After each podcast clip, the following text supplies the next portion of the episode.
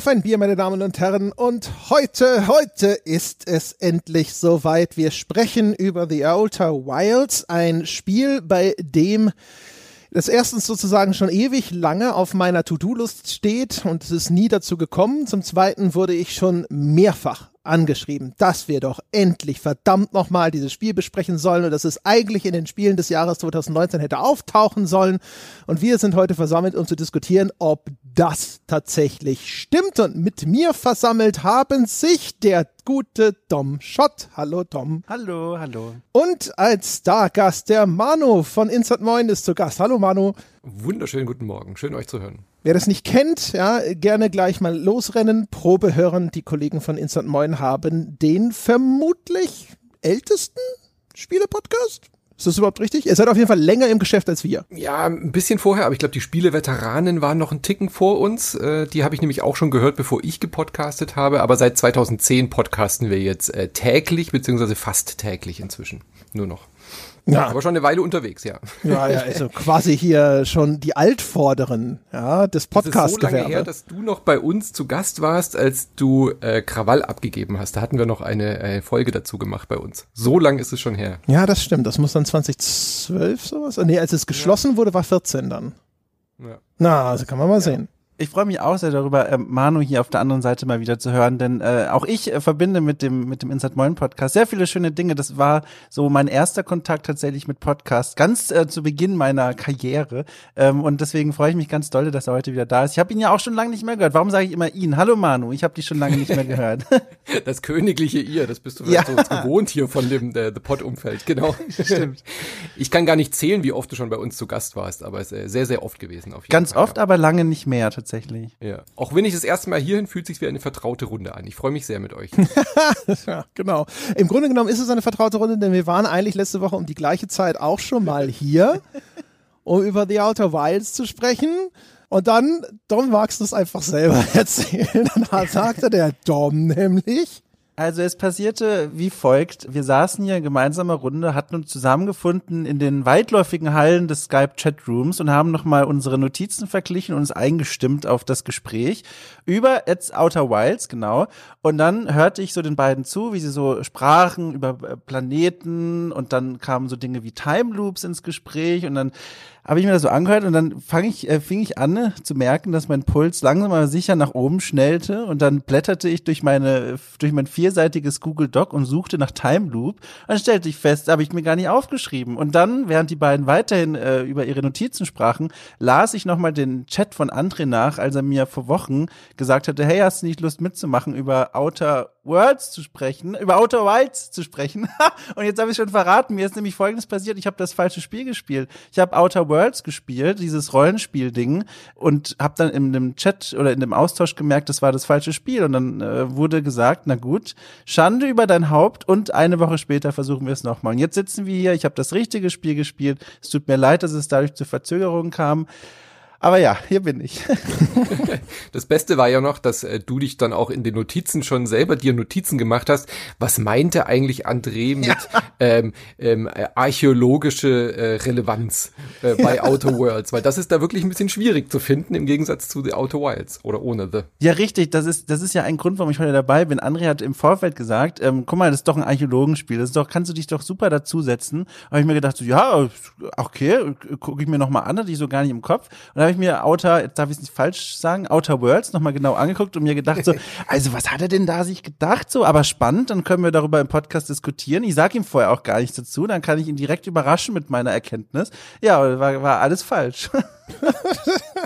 so gut, vor allem so, so im Vorfeld, ich will die Vorstellung, ja, so, boah, ey, zwei Seiten Notizen, um andere zu erklären, was Archäologen wirklich tun und warum das mit Outer Worlds überhaupt nichts zu tun hat. ah, jetzt, jetzt kann ich auch mit Verspätung endlich drüber lachen. Ich hab mich, das letzte Mal habe ich mich voll zusammengerissen, weil ich dachte, oh Gott, das ist ja schon schlimm genug, der arme Kerl. Jetzt hat er die Zeit da in das falsche Spiel investiert. Aber jetzt ist ja, ja, schon eine Woche her, jetzt können wir drüber lachen. Für, für Arctio Games wird ein kleiner Artikel rausspringen über das, was ich da gefunden habe. Immerhin eine Sache, ähm, die, die was Gutes daraus geworden ist. Aber es war ja halb so wild, André, weil wir haben ja einfach die Zeit zurückgespult. Ja. Oh. Ah, uh, fast eine Überleitung. Aber bevor wir hier überleiten, ja, müssen wir noch kurz über Bier reden, glaube ich, hoffe ich, denke ich. Oder zumindest über die Duftkerze du jour bei Dom. Ja, dann fange ich doch einfach mal an. Tatsächlich heute wieder die undrückliche Kombination aus Duftkerze und Ingwertee, denn wir nehmen an einem späten Nachmittag auf und ich zumindest habe heute noch leider viele, viele Dinge zu tun und da kann ich leider keinen Alkohol trinken, zumindest sollte ich nicht. Deswegen bin ich gelandet einmal bei der ähm, Lavendelkerze, ähm, Lavendel und Minze, um ehrlich äh, zu sein genau zu sein. Einige äh, treue Hörer werden äh, mitbekommen, dass ich jetzt schon längere Zeit Lavendelkerzen hier benutze. Das liegt daran, dass das so ein richtiger Bottich ist. Also es dauert eine Weile, bis die runtergebrannt ist und äh, gerade bin ich in dieser Phase, wo ich nicht mehrere Duftkerzen auf einmal anfangen möchte. So wie bei Büchern kann ich momentan auch nicht mehrere parallel lesen. Deswegen jetzt noch Lavendelduftkerze und dazu der Ingwertee. Ich glaube, es sind etwa zwölf Scheiben, die ich da reingeschnitten habe, zwölf Ingwerknollenscheiben und der ist sehr intensiv, sehr gut, sehr lecker. Ich bin zufrieden. Boah, das ist übrigens ein interessanter Zufall. Im Hotel in Dresden. Die haben uns in Dresden in Pullmanns hieß es, glaube ich, Bahnhofsnähe in Dresden einquartiert. Und es war ein ziemlich schicker Kasten, muss ich sagen. Ja. Und da gab es Lavendel, Minze, Duschgel. Habe ich gedacht, so, boah, Oh, geiler, geiles Duschgel. Also der Geruch war fantastisch. Ich habe schon wieder vergessen, die Marke und werde es nie wiedersehen in meinem Leben. Davon war ich sehr angetan. Und Ingwertee, da kann ich gleich noch eine coole Anekdote nachschieben. Das hast du mit meiner Freundin gemeinsam, die auch ständig äh, Ingwertee, also so aus frischem Ingwer trinkt und so. Und darum geht's aber gar nicht. Aber meine Freundin hat äh, die wunderbarste, beste Beschreibung von Domshot abgeliefert, die ich je gehört habe. Weil sie dich nämlich ja in, äh, in Berlin dann auch kurz getroffen hat.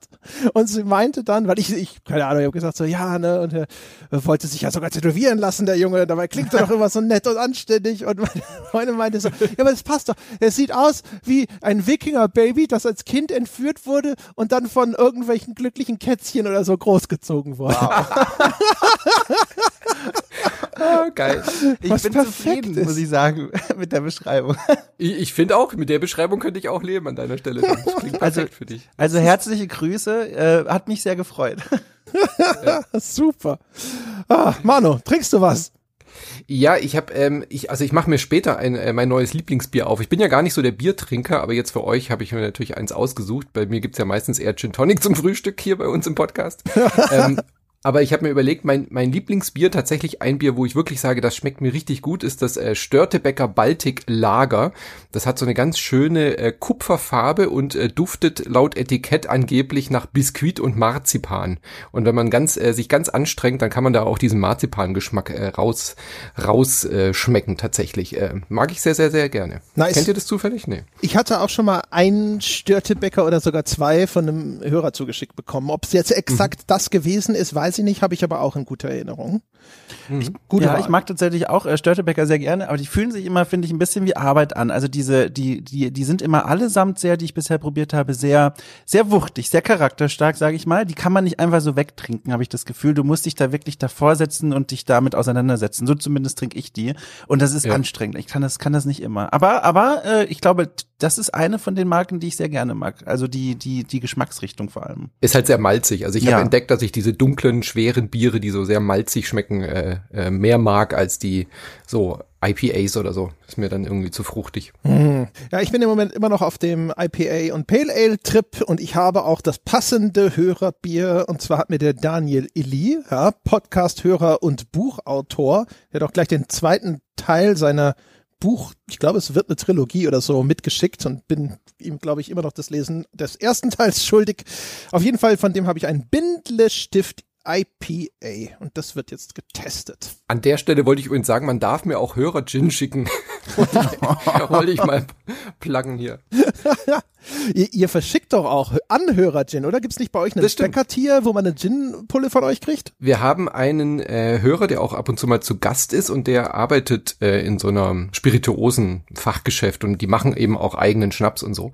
Und der hat uns dann mal vorgeschlagen, einen eigenen äh, Insert Moin Gin zu machen. Der heißt, Achtung, haltet euch fest, natürlich Gin Sat Moin. Oh, Ja, da braucht man schon das erste Glas. Ja, und der hat uns dann nach drei Geschmacksrichtungen gefragt. Wir haben dann irgendwie Rhabarber oder so gemacht und dann hat er noch was rausgesucht, was eben so eine leichte Croissant-Farbe gibt. Das hat dann so eine leichte Oh. Kupfernote auch. Und da haben wir dann eine Batch äh, mal produziert mit äh, 33 Flaschen. Und das haben dann unsere äh, Premium-Bäcker haben dann so eine Flasche bekommen. Ja, ist glaube ich noch drei Flaschen oder so sind glaube ich noch da. War war war sehr Und, aufregend. und nach was schmeckt der? Kannst du so ein bisschen beschreiben, äh, wie, wie man sich den Geschmack vorstellen kann? Also jetzt sag nicht Gin, das gibt, kann man doch bestimmt noch feiner irgendwie sagen. Dann sage ich dir Wacholder.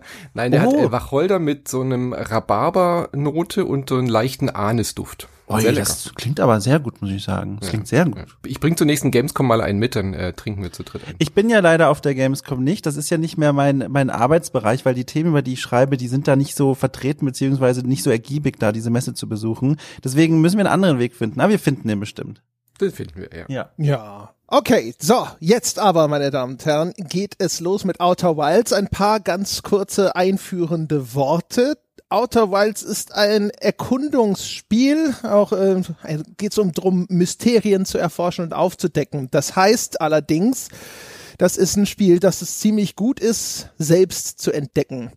Wir werden jetzt äh, zu Anfang erstmal versuchen, erstmal so ein bisschen über die abstrakteren Aspekte des Spiels zu sprechen und wir werden es danach möglichst spoilerbefreit an vergleichsweise wenigen konkreten Beispielen illustrieren. Ihr seid allerdings vorgewarnt, dass das eines dieser Spiele ist, die dadurch gewinnen, dass man gar nicht so viel weiß, wenn man da zum ersten Mal reinspielt und wir werden am Schluss wahrscheinlich nochmal einen Spoiler-Teil anhängen, wo wir dann vielleicht nochmal ein bisschen konkreter werden. Das heißt also, der werden das aber dann zumindest den Eintritt in den Spoiler-Teil, den werden wir sehr deutlich nochmal vermerken, damit man dort panisch auf Stopp drücken kann, wenn man das denn möchte. So, dann, ich muss den Monolog ein bisschen fortsetzen, mal so ein bisschen zur Einführung. The Outer Wilds ist das Erstlingswerk von einem Entwicklungsstudio namens Mebius Games. Ähm, das ist, ist deren Erstlingswerk. Die sind bislang, glaube ich, auch völlig unbekannt, mir zumindest. Und es ist eine gar nicht so leicht zu beschreibende Mischung. Es ist eine Mischung aus einem Explorative Game, ne, das was man auch so als landläufig als Walking Simulator bezeichnet, aber auch aus einem Adventure. Es gibt darin Puzzles, man spielt es aus der Ego-Perspektive.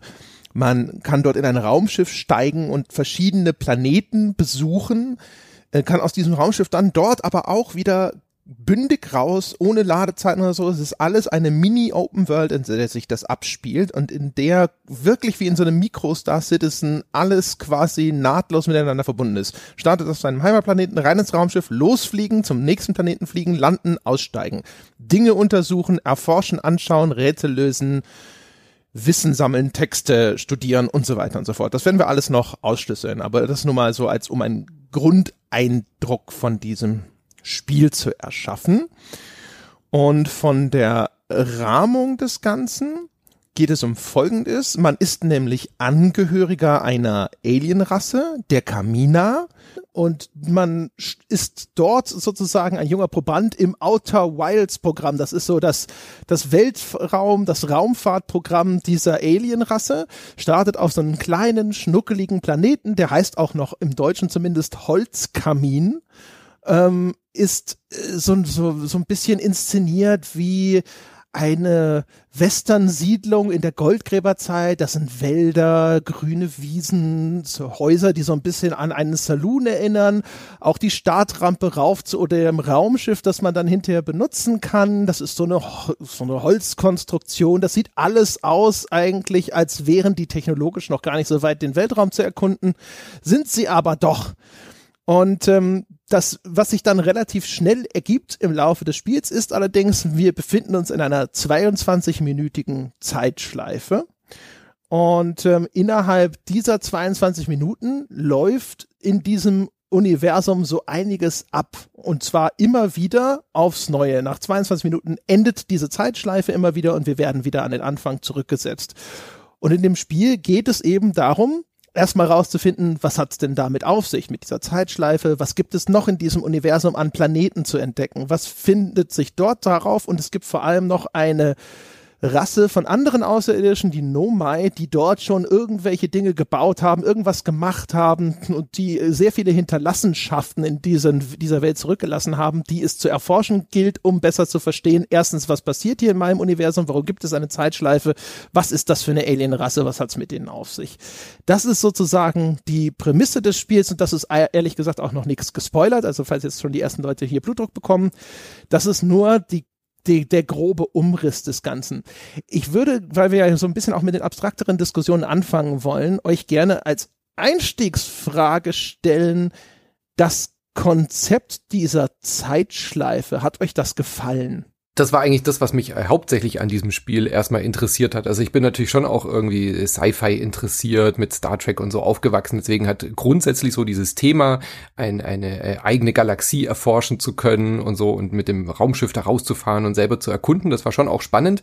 Aber gerade diese Mechanik, äh, in diesen 22 Minuten dieses Spiel zu meistern, das klingt für, für ja, ich sage jetzt mal auch für, für jemanden wie mich, der halt Spielekritiker ist, auch interessant zu, zu erfahren, wie haben sie denn das, das denn gelöst? Also es gibt ja sehr viele Spiele, die dann irgendwie Permadeath oder solche Geschichten haben oder wo du immer wieder auf den Anfang zurückgesetzt wirst. Aber ich konnte äh, am Anfang, als ich davon gehört habe, das nicht so genau miteinander verbinden. Wie schafft denn dieses Studio es, eine so kurze Zeitspanne zu nutzen, um gleichzeitig dir aber ein Erlebnis zu geben, was wir vielleicht von No Man's Skies oder sowas eher erwarten, ja, wo du Stunde um Stunde drin äh, fliegst, äh, äh, zufallsgenerierte Planeten hast. Und hier ist ja der komplette Gegenentwurf eigentlich, eine mini kleine Galaxie, 22 Minuten und äh, im Prinzip das Murmeltiertag-Konzept in ein Weltraumspiel zu packen. Und das war schon auch das, was mich am hauptsächlich daran interessiert hat, dieses Spiel mal anzugucken. Ja, ich kann mich da Manu nur anschließen. Das war auch einer der Gründe, warum ich ursprünglich aufmerksam wurde auf das Spiel. Ich habe das jetzt zuallererst gespielt, gemeinsam mit Robin Schweiger, der auch schon mal hier zu Gast war von Hooked. Und der hat noch so ein, so ein Nebenprojekt, Time to 3 heißt das, in einem YouTube-Kanal, wo er mit anderen Menschen Spiele als klassisches Let's Play spielt. Und da hat er mich mal eingeladen und gesagt, guck mal, das ist doch auch so ein Spiel hier mit Archäologie, aber vor allem auch dieser Time Loop, das findest du doch auch toll. Und da habe ich gesagt, ja, und haben wir uns zusammen auf diese Couch gesetzt und mal gemeinsam reingespielt. Und das waren auch genau die Gedanken, die Manu da geschildert hat, die mich zum einen sehr daran ähm, interessiert haben und auch sehr fasziniert haben. Und zum anderen habe ich von Anfang an gemerkt, dass dadurch so eine Ebene aufgemacht wird, die ich bei diesen Time Loop Spielen sehr genieße. Und zwar so eine Form von Dringlichkeit, so eine Form von Dramatik, die sich aufbaut, weil man eben irgendwann ja versteht, okay, ich habe hier nur ein festes Zeitfenster und dann beginnt es wieder von vorne und es beginnt und es hat vor allem deswegen auch so eine starke Wirkung, zumindest auf mich gehabt, weil vor allem der Beginn des Spiels ein, ein ganz starkes, überbordendes Gefühl von Gemütlichkeit vermittelt. Also das ist so eines dieser Spiele, mhm. die schon im Hauptmenü eigentlich beginnen. Da ist so ein ganz gemütliches Banjo-Gespiele, so, so richtig so, man, man, man ist noch gar nicht im Spiel drin, hört schon diese Musik und möchte sich eigentlich schon an ein Lagerfeuer dran setzen. Und es ist so richtig gemütlich und, und, und, und wohlig. Und auch wenn man so mit den ersten Leuten von diesem Volk spricht, diesen, diesen Blaumännern da, die, die sind ja auch alle so total, die machen so einen fast kindlich gemütlichen Eindruck, so die haben alle immer so, so einen lockeren Spruch auf den Lippen, die, die scheinen das alles nicht so ernst zu nehmen, die sind sympathisch und nett und auch dieses, dieses erste Dörfchen, was der André beschrieben hat, das ist ja auch idyllisch und alles ist so Holzbauweise und alles ist so, ja, wie so ein kleines Dörfchen und, und dann kommt aber diese Ebene dieses, ja, gewissermaßen Zeitdrucks hinzu und dadurch entsteht so eine Dramatik, so ein, so ein Zug am Bauchnabel irgendwie, hatte ich das Gefühl, dass dich da so ein bisschen durchbringt und das fand ich sehr, sehr schön. Ich habe echt einen äh, sehr, ich habe so eine Achterbahnfahrt durchlaufen, was meine mein Verhältnis zu dieser Zeitschleifenidee angeht. Ich habe das, man muss dazu sagen, das Spiel ist und ich würde das als Grund, also übergreifend würde ich das als positiv vermerken, es äh, nimmt dich nicht großartig bei der Hand, setzt sich nicht hin und erklärt dir großartig, guck mal, das funktioniert so oder sonst irgendwas, sondern es ist komplett auf Entdeckung geeicht und das geht auch so weit, dass äh, ähm, dieser Reset dann äh, stattfindet und du erstmal da sitzt und denkst so, äh, was war das denn jetzt zum Beispiel? Weil auch je nachdem, wo du dich befindest, wo das zum ersten Mal passiert, ist dir nicht klar, warum du jetzt auf einmal wieder an den Anfang zurückgesetzt wurdest. Ähm, ich war da in einem geschlossenen Raum und auf einmal war ich wieder am Anfang. Ja, ist das, der, der Bildschirm wurde gleißend hell und sowas. Ähm, und dann dachte ich so, äh, was ist denn das jetzt sozusagen? Und selbst diese Informationen muss man sich in dem Spiel erarbeiten. Das ist aber tatsächlich einer der großen Pluspunkte von Outer Wilds, denn du im, indem du einfach weiterspielst, werden dir auf einmal solche Zusammenhänge klar, dann wird dir auf einmal verständlich, was da passiert. Aber das war so erst erstmal so ein Hä, dann ein Aha und dann fand ich es wieder gut. Und dann ging es aber so in diese äh, die Gameplay-Relevanz rein, dass das Spiel dich ja dann ständig, auch wenn du zum Beispiel scheiterst, wieder an den Anfang zurückversetzt. Und worüber wir sicher noch viel sprechen werden, ist halt, dass ja Information die zentrale Währung in dem Spiel ist. Ne? Es gibt eine Progression, aber die Progression geschieht nur über dein Wissen um diese Welt was funktioniert wie, welche Zusammenhänge gibt es, was ist von mir tatsächlich überhaupt gefordert, was ist meine Aufgabe und wie kann ich sie erfüllen. Und das führt dann aber immer wieder dazu, dass du immer gleiche Vorgänge neu durchlaufen muss. Ne? Es gibt also verschiedene Planeten, zu denen man fliegen kann in diesem kleinen Sonnensystem. Und dann hast du also dir irgendeinen Punkt ausgeguckt, wo du denkst, okay, hier möchte ich meine Nachforschung anstellen, hier weiß ich jetzt, was ich tun muss, ich weiß vielleicht noch nicht genau, wie ich es tun muss. Und das heißt aber, zurückgesetzt, zum Raumschiff laufen, einsteigen, losfliegen, zu dem Planeten hin, auf dem Planeten an einem bestimmten Punkt landen, dann vielleicht noch irgendwo hinlaufen und dann erst irgendwo an diesem Punkt setzt weiterer Spielfortschritt ein. Und in der alles bis dahin, und das sind Minuten, ist identisches Wiederholen von Dingen, die du schon vielleicht ein paar Mal gemacht hast und die auch ehrlich gesagt nicht irrsinnig anspruchsvoll sind. Da ging es mir dann tierisch auf den Sack zwischendrin, wo ich gedacht habe, das ist wie einfach nur ein langer interaktiver Ladescreen und ich find's scheiße. Und dann wie so hinterher rückblickend auf das ganze Spiel habe ich dann gedacht so ja, aber die Vorzüge dieses Spiels wären wahrscheinlich nicht anders machbar gewesen. Also es ging quasi nicht besser, wenn man erstens diese Zeitschleife so machen will und eben ein Universum haben will, in dem ständig Dinge passieren. Ja, also diese, dieser Aufwand, der sozusagen dahinter steht, der lässt sich eben nur kapseln, wenn dieser Zeitraum begrenzt ist, in dem ständig irgendwelche Dinge passieren sollen. Und dementsprechend bin ich dann doch, habe ich meinen Frieden damit gemacht. Ja, ich kann es komplett nachvollziehen. Mir geht es da auch, es hat halt so diese beiden Kehrseiten der Medaille. Also einerseits hat es eben diese starken Vorteile, dass wirklich alles in Echtzeit abläuft, also auch auf den Planeten passieren Dinge zu Minute zwölf halt immer genau an der gleichen Stelle. Damit kannst du arbeiten, damit musst du auch arbeiten, das musst du einfach dann auch erfahren und lernen und musst dann halt zum richtigen Zeit äh, an der richtigen Stelle sein. Nur dadurch wird das Spiel ja so, wie es ist. Aber mir ging es da ganz genauso wie dir. Ich bin da extrem ungeduldig einfach bei solchen Spielen und mich nervt dieses dieses Repetitive dann so arg immer auch ab. Also ich habe dann auch stellenweise immer dieses Spiel wieder ausmachen müssen, weil ich dachte, jetzt habe ich nicht schon wieder, jetzt bin ich gerade, mein, mein Raumanzug ist gerade an einem Kaktus, ist mir die Luft ausgegangen, obwohl ich jetzt gerade an der Stelle mich hingearbeitet habe, wo ich jetzt hin wollte in diesem Einhöhlensystem und so weiter und so fort, ja. Und da hatte ich keinen Bock mehr, das wiederzumachen. Also dieses Spiel kann stellenweise sich auch wie Arbeit anfühlen und ähm, da hatte ich nicht immer an jedem Abend Lust dazu. Dom, du hast das Spiel jetzt ja relativ zeitnah durchgespielt mhm. oder oder äh, weit gespielt oder spielen müssen jetzt für diesen Podcast.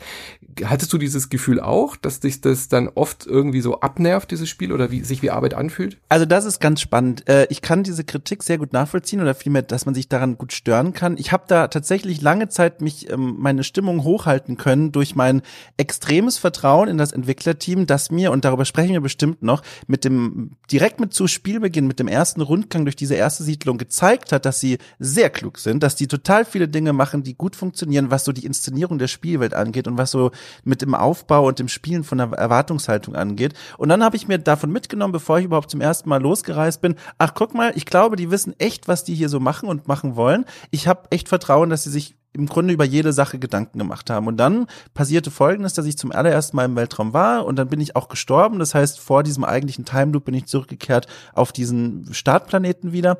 Und da war ich erstmal positiv überrascht, denn diese, diese Figur, die ganz zu Spielbeginn an diesem Lagerfeuer sitzt, die einem quasi in der Spielwelt begrüßt, das ist auch einer von diesen Blaumännern, ähm, die, die, die spricht an, dass man in diesem Time Loop ist. Also das ist dann nicht so eine gamey Spielmechanik, die dann mit einer Info-Einblendung erklärt wird, sondern diese Spielfigur in der Welt spricht dich darauf an und kann mit diesem Wissen umgehen, dass du eigentlich gerade gestorben bist, aber jetzt wieder zurückgekehrt bist. Das fand ich sehr schön. Und dann tatsächlich dieser Aufbruch wieder neu in den Weltraum, wieder zurückkehrt dorthin, wo ich zuletzt gestorben bin. Dann wiederholt sich diese Time, diese Zeitschleife, dann kehre ich wieder zurück. Dann begann sich tatsächlich so langsam ein Effekt einzustellen, den André auch beschrieben hat, dass ich mir dachte, ach, jetzt muss ich das ja wieder alles machen. Vor allem lag es deswegen daran, dass diese Figur am Lagerfeuer einfach immer die ganze Zeit so da saß. Ich hätte mir gewünscht, dass sie irgendwie, stell dich mal vor, die hätte an einem Projekt gearbeitet, dass sie irgendwie so ein kleines, kleine, kleine, kleine Holzfigur schnitzt oder so und dass sich da irgendwie Dinge verändern, so ganz Kleinigkeiten, dass man sich jedes Mal fragt, na gut, jetzt wurde ich wieder zurückgespult quasi, aber jetzt mal gucken, wie weit diese Figur ist oder ob sie irgendwas anderes gerade macht. Aber worauf ich eigentlich hinaus wollte, ganz lange hat mich mein Vertrauen an die Entwickler, dass die wenigstens Details verändern auf dem Weg zum Raumschiff, den man ja immer wieder gehen muss, so an der Stange gehalten. Ich habe immer sehr aufmerksam, stundenlang im Grunde, sehr aufmerksam den Weg vom Lagerfeuer zum Raumschiff, die paar Schritte bin ich gegangen und habe mich im Gebüsch umgeguckt und habe geguckt, na, vielleicht haben sie hier irgendwas hingelegt oder vielleicht sieht der Himmel anders aus. Und das hat mich lange Zeit in der Stange gehalten. Aber äh, über kurz oder lang hat sich dann ein ähnlicher Effekt eingestellt, wo ich dachte, na gut, im Grunde ist es so ein bisschen zurückspulen und zusätzlicher Fußweg, der, der ein bisschen mühsam mit der Zeit wird. Es wäre ja unlogisch gewesen, weil du reist ja quasi in der Zeit zurück und selbstverständlich ist der Zustand dann wieder immer identisch. Ähm, für mich war es halt wirklich so, die, ähm, es ist halt echt so dieses, äh, du kannst natürlich äh, immer ein bisschen selber mitbestimmen. Also wenn du, wenn du sagst, es ist mir jetzt zu langweilig, nochmal exakt wieder das gleiche Ding zu machen, um meine Nachforschung an Punkt X fortzusetzen, du hast eigentlich über weite Strecken mindestens zwei, drei Alternativen, wo du sagen kannst, na gut, dann fliege ich halt woanders hin und schaue mich da mal um und schaue, ob ich nicht dort neue Erkenntnisse gewinnen kann. Diese Option steht dir eigentlich immer offen.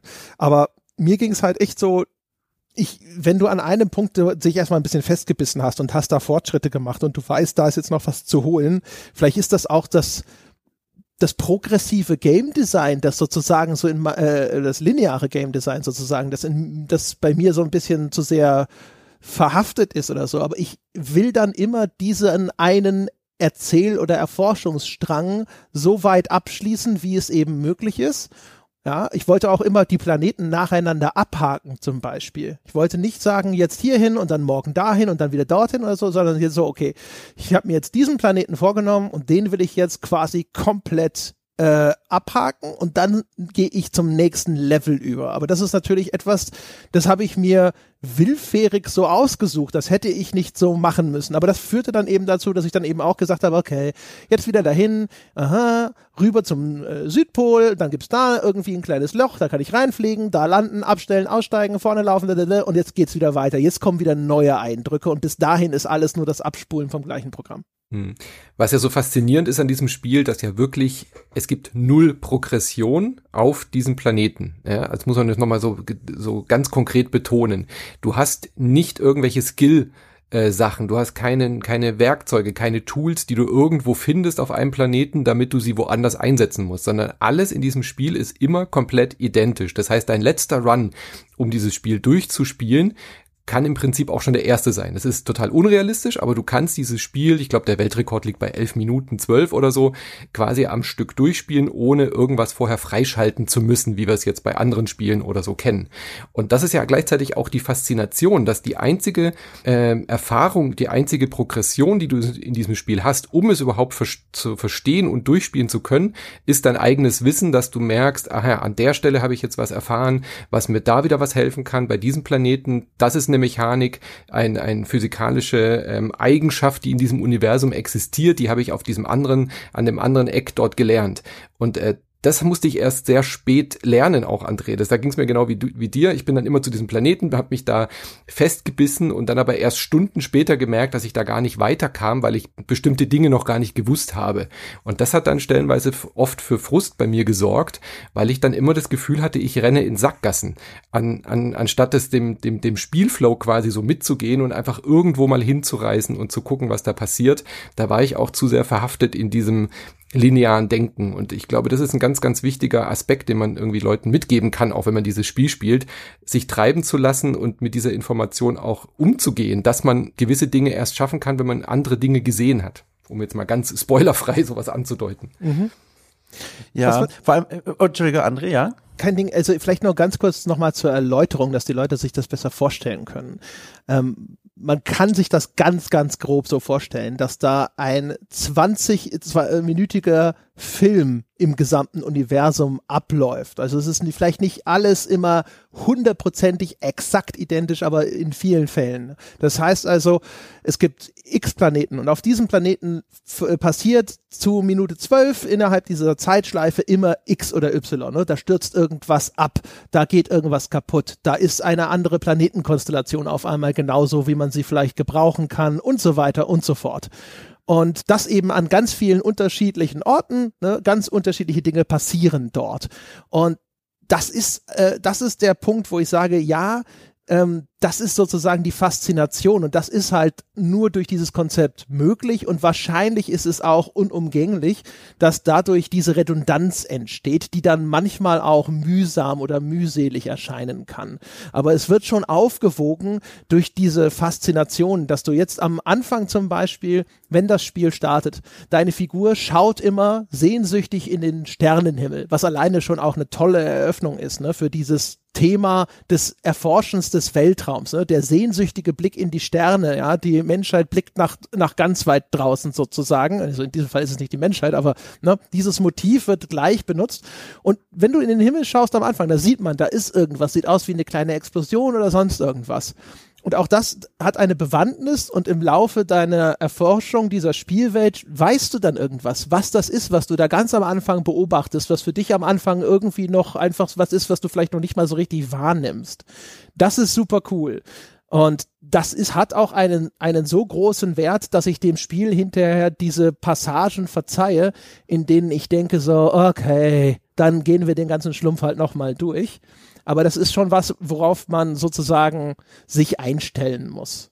Ja, und um dann noch mal kurz den Kreis zu schließen, weil du meintest, es wäre ja unlogisch, wenn der an dem Lagerfeuer was anderes macht. Das finde ich eben nicht. Und da finde ich ist so, das ist so meine größte Kritik eigentlich an diesem, an diesem Time Loop.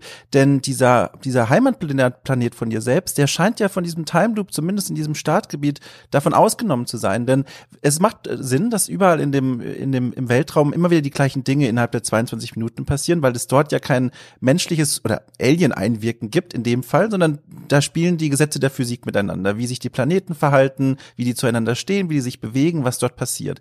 Aber auf diesem Startplaneten gibt es ja diese, diese Menschen, die ja sich jederzeit zu anderen Dingen entscheiden können, aber die Logik des Time Loops sagt, die entscheiden alle 22 Minuten quasi, beginnt das wieder von vorne und die lassen damit diese Variablen raus, die ja eigentlich diese Gestalten hätten. Und deswegen finde ich, wäre es durchaus logisch, dass dann diese Figur am, am Lagerfeuer sagt, na gut, äh, jetzt habe ich mich gerade zu, entschieden, irgendwas ganz anderes zu machen. Und warum ich darauf so rumreite, ist halt, das sind so das sind diese Kleinigkeiten, mit denen man diese, diesen Kritikpunkt an dieser repetitiven, an diesem repetitiven Gang immer wieder zurück zum Raumschiff so ein bisschen hätte ausgleichen können. Das ist zum Beispiel was, was ich mir gewünscht hätte. Aber es wäre auch verwirrend gewesen, weil dann hätte man da wahrscheinlich auch noch. Ich glaube, es ist einfach so eine ähm, klare Message der Entwickler. Ähm, hier braucht ihr nicht weiter. Das ist das Tutorial. Da könnt ihr hm. einfach losfliegen. Hier gibt's nichts mehr zu tun. Äh, Habe hab ich so interpretiert aber dieses nicht an die Hand nehmen, das ist wirklich ein ganz, ganz äh, wichtiger Faktor. In, in einer in, in einer Spielewelt, in der wir es gewohnt sind, dass man halt einen Witcher Sense aktiviert und dann quasi nur roten Blutspuren hinterherläuft, ja, oder irgendwelche äh, riesigen Pfeile und Fragezeichen, die halt immer sagen, wo es jetzt weitergeht das ist das komplette Gegenentwurf, äh, der komplette Gegenteil hier bei Outer Wilds.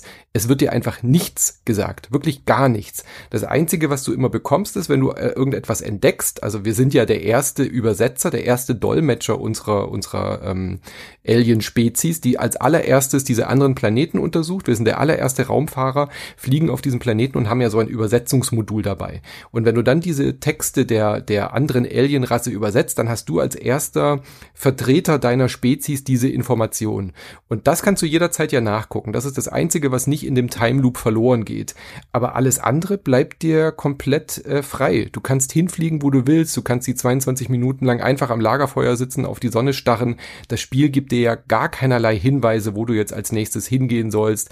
Es blinkt nichts, es markiert dir nichts. Und gerade das finde ich, ist so ein tolles Gefühl in diesem Spiel, so ein ungewohntes, erfrischendes Gefühl, dass du einfach komplett auf dich alleine gestellt bist in diesem Universum, im literally, also wirklich in diesem, in dieser kleinen Sonnen, Sonnengalaxie. Kannst du ja einfach machen, was du möchtest. Und trotzdem hast du irgendwann so ein Gefühl, einen, einen roten Faden zu entdecken.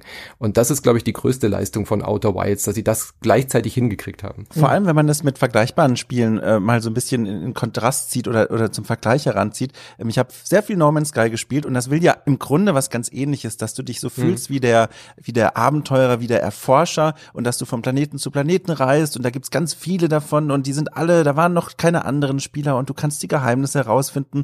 Und dort hatte ich immer ganz viel das Gefühl oder ein ganz intensives Gefühl von Abenteuerlust und von Neugier und auch, aber alles mit so einer, mit so einer grundharmonischen Stimmung. So ist klar, es gibt so zum Beispiel so kleine Roboter auf dem Planeten in, in No Man's Sky, die, die, die sind, die sind aggressiv, wenn du auf sie stößt und das ist dann, da gibt's dann kurze Konflikte.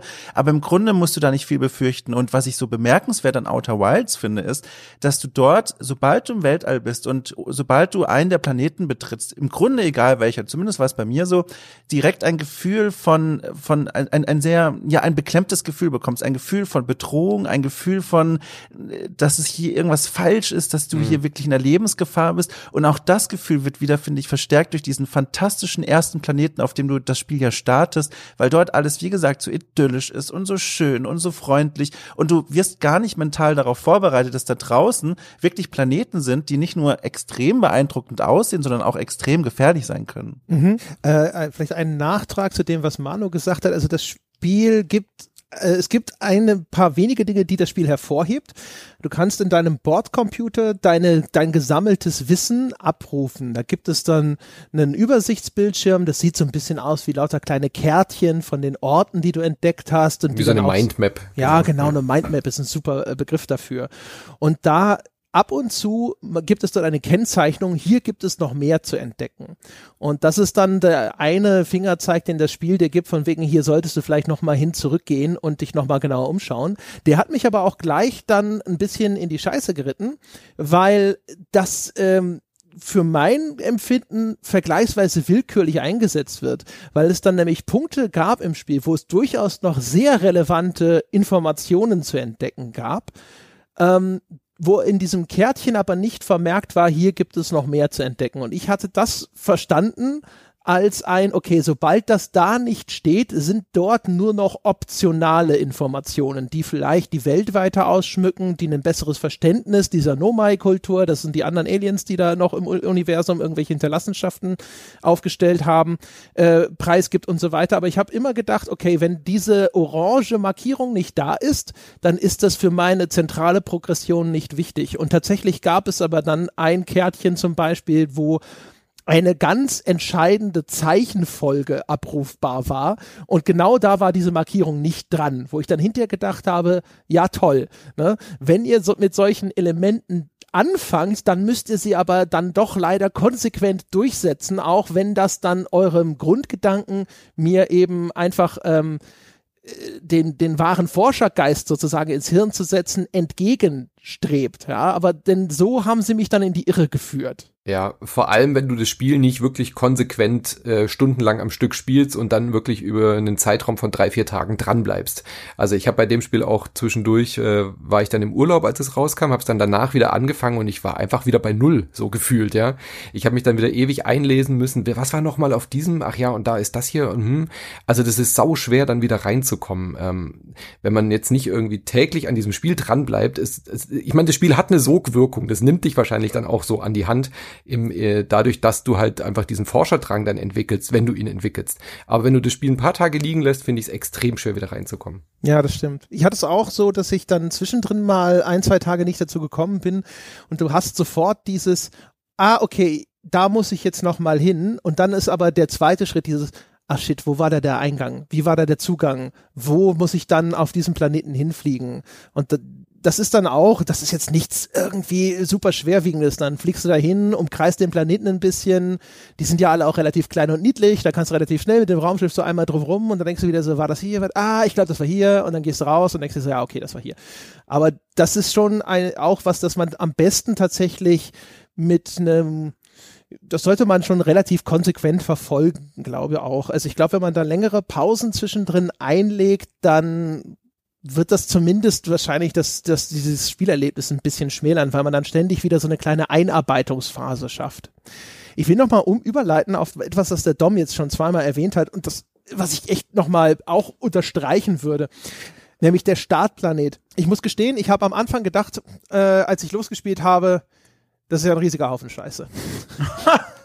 das, das ganze Spiel, das ganze Warum? Spiel oder der also, Planet? Also, ja, also am Anfang natürlich, es war ja so die erste Stunde, da denkst du das sofort über das ganze Spiel. Ich habe am Anfang echt gedacht so, okay, overrated, ja, wieder so ein Liebhaberding, wo so 15 Leute existieren, die das total geil finden und die erzählen, das ist das Beste seit der Erfindung von geschnitten Brot und dann laufe ich da rum und da stehen diese statischen Figuren, die reden mit dir, aber sie machen keinen Ton, da kommt eine Textbox oder so, es äh, wirkte hemdsärmelig und ich fand die ganzen Dialoge total langweilig und bleh auch bis ich dann, also dann gibt's ja so ein Tutorial, da kannst du dann so die Bewegung in der Schwerelosigkeit trainieren in so einer Höhle. Das fand ich kreuzöde. Ich habe die ganze Zeit nur gedacht, jetzt lass mich in die scheiß Rakete.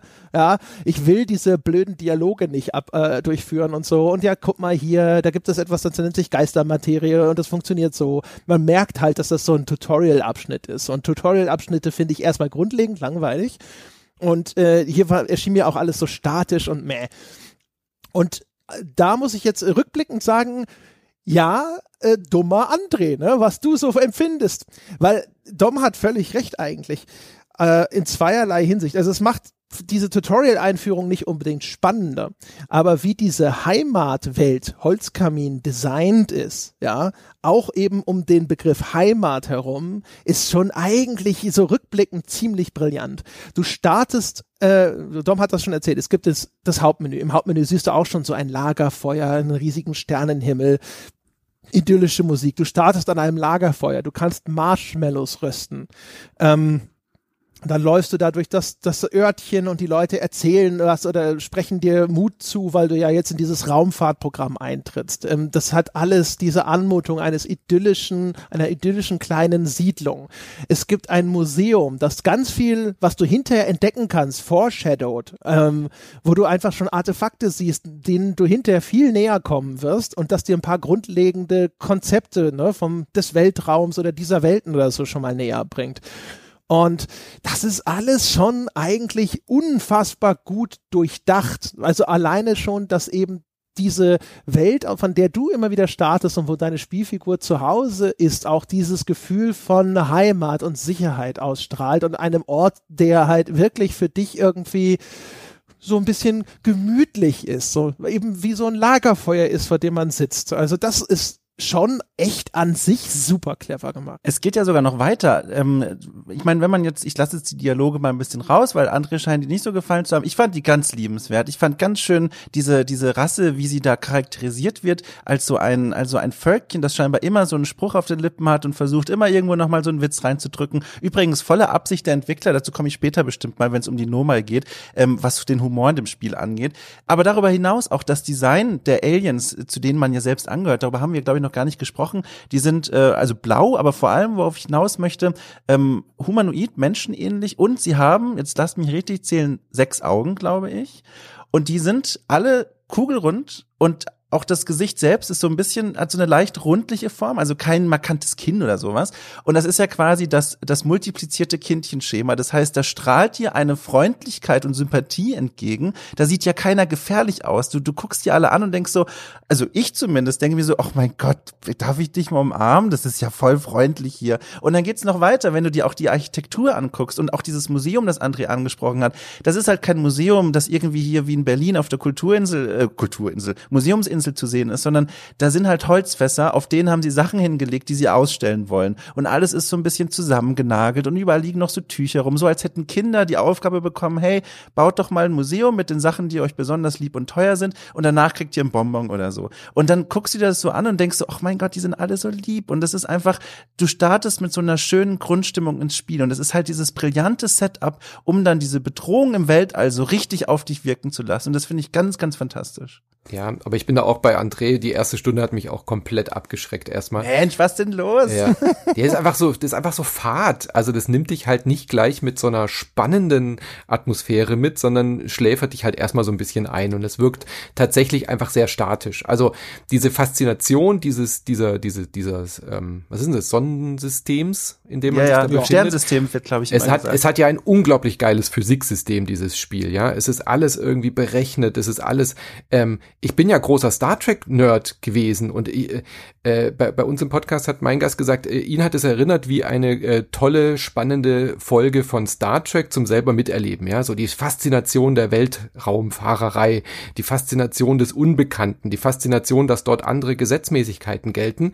Und das ist ja alles nicht spürbar auf diesem ersten Planeten, erst rückwirkend, wenn man dieses Spiel eine Weile gespielt hat, wenn man, wenn man diese Galaxie erforscht hat, ich sage immer Galaxie, es ist keine Galaxie, wenn man dieses Sonnensystem erforscht hat, dann merkt man wie clever dieser Startplanet ist. Aber aus einer reinen ähm, Verkaufsoffensive, nenne ich es jetzt mal, dich in ein Spiel reinzuziehen, finde ich, ist es eher kontraproduktiv. Weil es halt so statisch und langweilig und auch grafisch jetzt nicht besonders äh, umwerfend ist im Vergleich zu den ganzen anderen Planeten. Also ich kann, ich kann das immer noch nicht ganz nachvollziehen. Ich muss aber auch sagen, es kann aber auch daran, es kann auch daran liegen, dass ich ja vor diesem Spiel ja verbissen Outer Worlds gespielt habe und das ist halt, also das ist nochmal eine, finde ich, Multiplikation von Leblosigkeit in den Städten. Da laufen halt wirklich nur diese Figuren rum und und stehen dann da und dann, wenn du in die Nähe kommst, wird da so ein Audiofile abgespielt. Aber ah, das ist ja kein Alltag. Und wenn du dann da hingehst, ich weiß noch, wie ich mich gefreut habe. Einer von diesen Blaumännern, der hat da so eine, ich sag immer Blaumänner, ich vergesse, wie dieses Volk heißt, ist ja auch egal. Ähm, der hat da vor sich, ja, der hat da vor sich so einen Kochbottich und seine einzige Animation ist, dass er mit so einem Löffel in diesem Bottich rumrührt. Und das ist schon viel mehr, als ich in Outer Worlds jemals in den Städten gesehen habe. Und dachte ich mir so, oh mein Gott, das ist ja genial. Die Zukunft Ich glaube, auch, auch daran liegt es. Ich meine, klar, auch in Outer Wilds, es gibt da so ein Tutorial, da, da, da lernst du mit so einem Scanner umzugehen und da musst du so Kinder beim, äh, die spielen mit dir verstecken und die musst du finden. Und das ist Oh, ja erstmal ganz süß im Moment. Das ist ja eigentlich ganz süß. boring. Das ist ja ganz süß.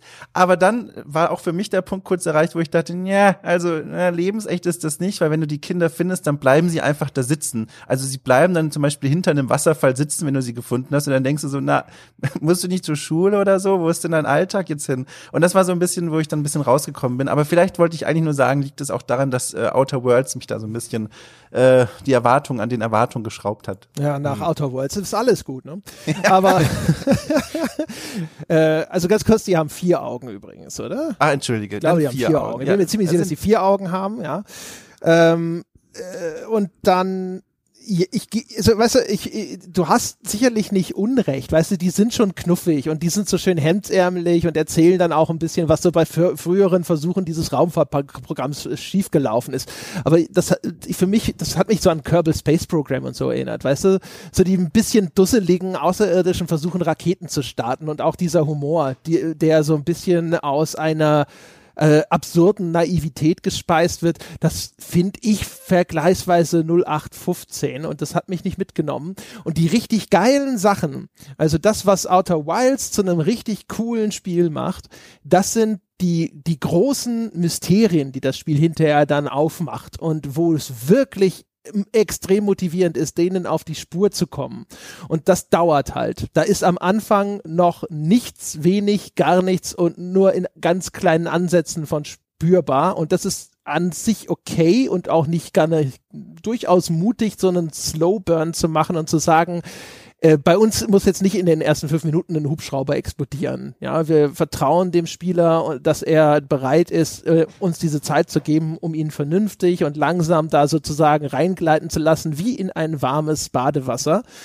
Aber, also, ich weiß es ehrlich gesagt nicht, aber wenn ich das, wenn ich nicht gewusst hätte, wenn ich nicht schon sozusagen geeicht gewesen wäre, dadurch, dass mir die Leute gesagt haben, das ist ja mega cool und super und muss man gesehen haben, wenn ich dann, wenn ich das einfach so ahnungslos runtergeladen hätte, ich weiß nicht, ob ich nicht vielleicht irgendwie gesagt hätte, so 30 Minuten reingespielt und dann so, na, nee, okay, ist nicht für mich, tschö. Hm. Wenn das nicht so ein Hype erfahren hätte, weil es halt so wirklich brillant ist, dieses Spiel hinten raus, wenn das nicht durch die äh, Berichte, Kritiken, Podcast und so weiter jetzt bekannt gewesen worden wäre, ja, dann hätte das auch total der Flop werden können, weil das so ein Slowburner ist. Stell dir vor, du hast noch nie von diesem Spiel gehört, lädst es im Game Pass, im Abo oder im PlayStation Plus Programm oder irgendwas runter, spielst es 20 Minuten und löscht es wieder oder? Und da hätten sie einfach direkt im Weltraum anfangen können. Dadurch, dass es ja eh ein Time Loop ist, wäre das ja auch von der erzählerischen Perspektive toll gewesen. Mit so einem Code Opening anfangen, du bist im Raumschiff, du steigst aus dem Raumschiff aus, bist auf einem fremden Planeten, erlebst dort irgendwie ein cooles, eine Andeutung eines Mysteriums und dann kommst du zurück auf den Heimatplaneten und dann wird dir erstmal quasi so das langsam rangeführt. Also hätte man durchaus auch ein bisschen eleganter machen können, ähm, aber ihr Mut wurde ja belohnt. Also es hat, hat ja funktioniert, zum Glück im Sinne der Transparenz muss ich ganz kurz was sagen. Hier, ich weiß nicht, ob man es gehört hat, an meine Wohnungstür wurde gerade mit einer solchen Gewalt und Aggressivität geklopft. Äh, ich bin richtig erschrocken. Ich habe es in dem, ich muss ganz kurz erzählen, ich habe in dem Gänsehaut-Format, das ich ja auch bei The Pod mache, schon oft erzählt, das ist das Schlimmste, was mir passieren kann, dass Leute von außen gewaltsam gegen meine Tür klopfen und ich nicht weiß, wer das ist. die nächste Razzia wieder. Ich war die letzte Minute, glaube ich, an der Tür und habe durch den Türspion geguckt und niemanden gesehen und ich komme zurück, klammheimlich und das Letzte, was ich höre von Manu ist, ja, also man hätte auch direkt im Weltall starten können. Ich muss sagen, ich bin immer noch großer Freund dieses ersten Planetens. Äh, das wollte ich noch kurz sagen.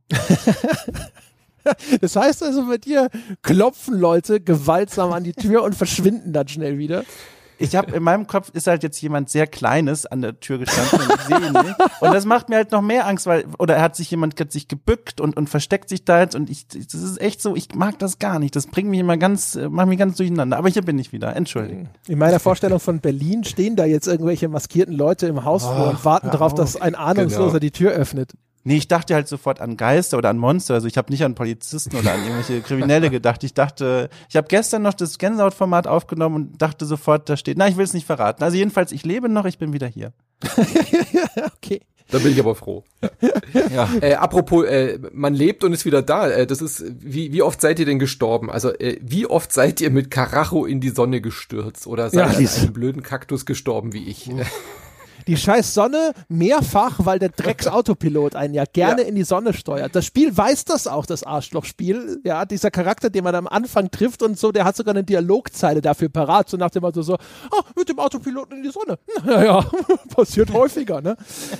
weil, weil der Autopilot, der der macht äh, so, so, so ein Drei-Phasen-Ding, ja. Erst die äh, quasi äh, die, die glaube, so Ausrichtung auf das Ziel, dann Beschleunigung zum Ziel und dann abbremsen.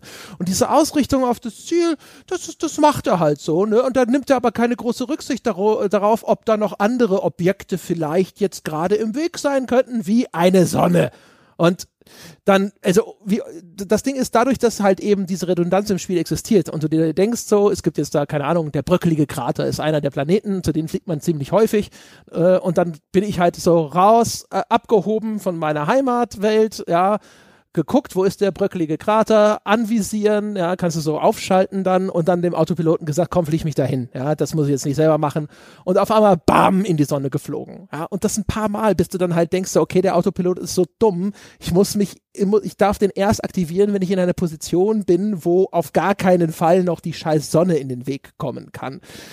Das ist tatsächlich mehrfach passiert ansonsten vergleichsweise wenig, außer eben der vorgesehene Tod am Ende eines Zeitloops. Ich muss sagen, ich war von dem Autopiloten begeistert. Ich habe auch gemerkt, der funktioniert nicht so, wie er funktionieren sollte, beziehungsweise ganz genau so, aber es fehlt so diese kluge Überlegung am Ende, dass da vielleicht eine Sonne zum Beispiel im Weg sein könnte.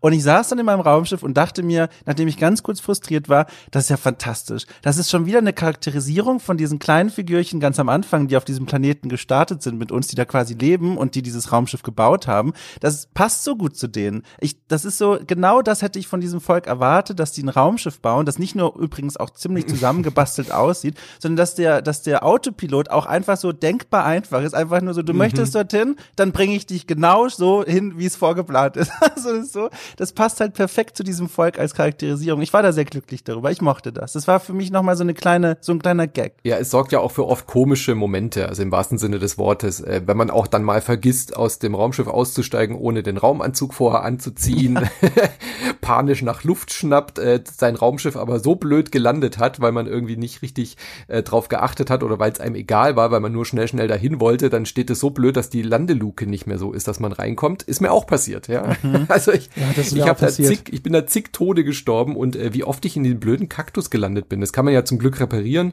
aber ähm, ja, äh, auch solche Dinge sind mir dann hin und wieder mal passiert, die dann teilweise belustigend sind, aber eben halt auch dazu beitragen, dass man gewisse Dinge dann nochmal machen muss, weil man halt irgendwie äh, einen ungewollten Tod gestorben ist. Aber bei so einem physikbasierten Spiel gehört das auch dazu. Also finde ich jetzt keinen großen Kritikpunkt, sondern ein, ein elementarer Teil des Spielerlebnisses auch. Ja, also Dom hat hundertprozentig recht, dass das ich vermute sogar, dass es vielleicht auch wirklich so gedacht ist als zusätzliche Charakterisierung, ja. Ich habe mir zwischendrin trotzdem gewünscht, dass er zuverlässiger funktioniert, weil ich echt, ich ab und zu wollte ich einfach nur abheben, anvisieren, hinfliegen lassen. Ja, chauffieren Sie mich dahin, dann kann ich währenddessen hier auf dem Handy vielleicht doch mal ganz kurz hier den Facebook-Feed durchscrollen oder sonst irgendwas. Ähm, ich habe dann hinterher irgendwann eingesehen, dass ich halt, wie gesagt, mein Raumschiff so positionieren muss, dass es echt safe ist auch da, das ist kein großer Kritikpunkt und so. Das sind nur so diese kleinen Sachen, wo man sich denkt, so, ja, ich glaube, ich hätte hier das Komfort-Feature bevorzugt versus ähm, das passt so ein bisschen in das Worldbuilding rein. Aber das ist insgesamt wirklich was, was ihnen super gelungen ist. Ähm, was zum Beispiel auch noch toll zu der Art und Weise, wie das Spiel wirklich auch in Details versucht, eine schöne äh, Stimmung auch vor allem zu erzeugen, ist auch überhaupt das ganze Design, dein, äh, dein Raumanzug. Das ist nicht so äh, hier so ein weißes NASA-Ding wie aus einem Werbespot für den nächsten Raketenstart oder sowas, sondern das ist so ein abgerissener Fetzen. Das sieht aus eben wie Abenteurerkleidung, nur dass du halt einen Raumhelm noch mit im Gepäck hast. Und ähm, solche Sachen, wo deine eigene Dummheit ein bisschen bestraft wird, die finde ich zum Beispiel cool. Also sogar das, das ist ein Teil der Redundanz, den fand ich wieder gut. Du, du gehst hoch, dieser, dieser Weg äh, rein in, die, in den Aufzug, Startrampe hochfahren, zu meinem Raumschiff laufen, einsteigen, Raumanzug an, anziehen, auf den Pilotensitz äh, setzen, abheben. Das hatte schon was. Das hatte was, finde ich, so ein bisschen, also mich hat es erstens, mir hat das gefallen, weil es so eine Routine hat, so wie so ein Start-Check-up in einem Flugzeug. Ne? So ein bisschen, wie man sich das vorstellt, und Piloten da sitzen und sagen so, Heckflügel läuft, ja, äh, keine Ahnung, Folgetank, beide Triebwerke noch dran, alles klar, kann losgehen. Und es hat mich erinnert an diese Bildmontagen in sowas wie Requiem for a Dream, ähm, wo mhm. ja dieser ewig währende Zyklus von Sucht in dem Falle durch eine immer gleiche Abfolge von Schnitten, so Spritze ansetzen, wird injiziert, Drogen gelangen in den, äh, in den Blutstrom und so weiter dargestellt wird. Und das fand ich irgendwie nett, weil das tatsächlich für mich auch diese Idee dieser Zeitschleife nochmal visuell bekräftigt hat. Dieses Aufzug, Raumschiff, Platz nehmen, Anzug, wupp. Das war mhm. irgendwie cool. Mich hat dann, äh, wo es mich angefangen hat zu stören, war eben dann der ganze Rest. Hinfliegen, den Ort finden, anvisieren, landen, lalalala.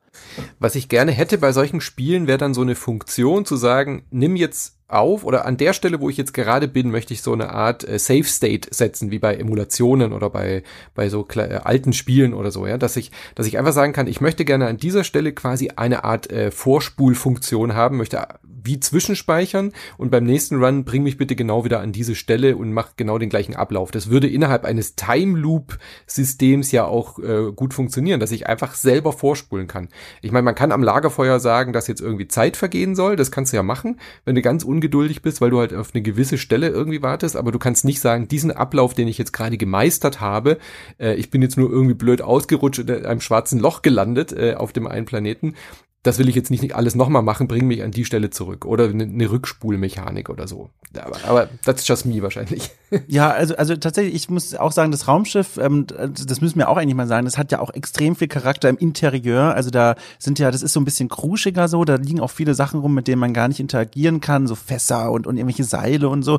Was ich auch sehr schön fand, da gab es auch Poster, die so einem tatsächlich relevante Informationen zur Spielwelt gesagt haben. Also, dass man in der Nähe von Bäumen den überlebenswichtigen Sauerstoff bekommt. Das ist aber so mit so süßen Zeichnungen gezeigt. Dann gibt es eine Karte des Planetensystems und all diese Dinge, auch wenn ich die ganz oft gesehen habe durch diesen Time Loop, waren für mich immer so ein, wie André gesagt hat, so Teil eines Rituals. Das ist ja immerhin auch ein Stückchen Heimat, mit dem man da durch dieses Universum fliegt und immer wieder das so zu begrüßen und da Platz zu nehmen und dann ins Weltall rauszufliegen. Das ist zwar auf der einen Seite mühsam, aber ich war dann doch immer sehr froh, weil das das war nicht nur Teil des Rituals, sondern ermöglichte auch halt immer wieder diesen Kontrast, so dieses immer so, ich bin extra, ich bin jetzt hier auf diesem wunderschönen Planeten gestartet, steige in dieses gemütliche Raumschiff, das so ein bisschen wackelig aussieht und fliege ins Weltall. Und wenn man, das ist aber nur so eine persönliche Meinung, wenn man das ersetzen würde, über, überbrücken würde mit einer Vorspulmechanik, würde das für mich am Ende alles zu mechanisch werden, also alles mhm. viel zu gamey, so. Das, das gehörte für mich dazu, immer wieder diesen Loop neu zu erleben. Ja, ich glaube, man braucht diesen Prozess auch, um halt gewisse Dinge zu lernen und überhaupt zu mhm. bemerken. Das äh, verstehe ich natürlich schon, ja.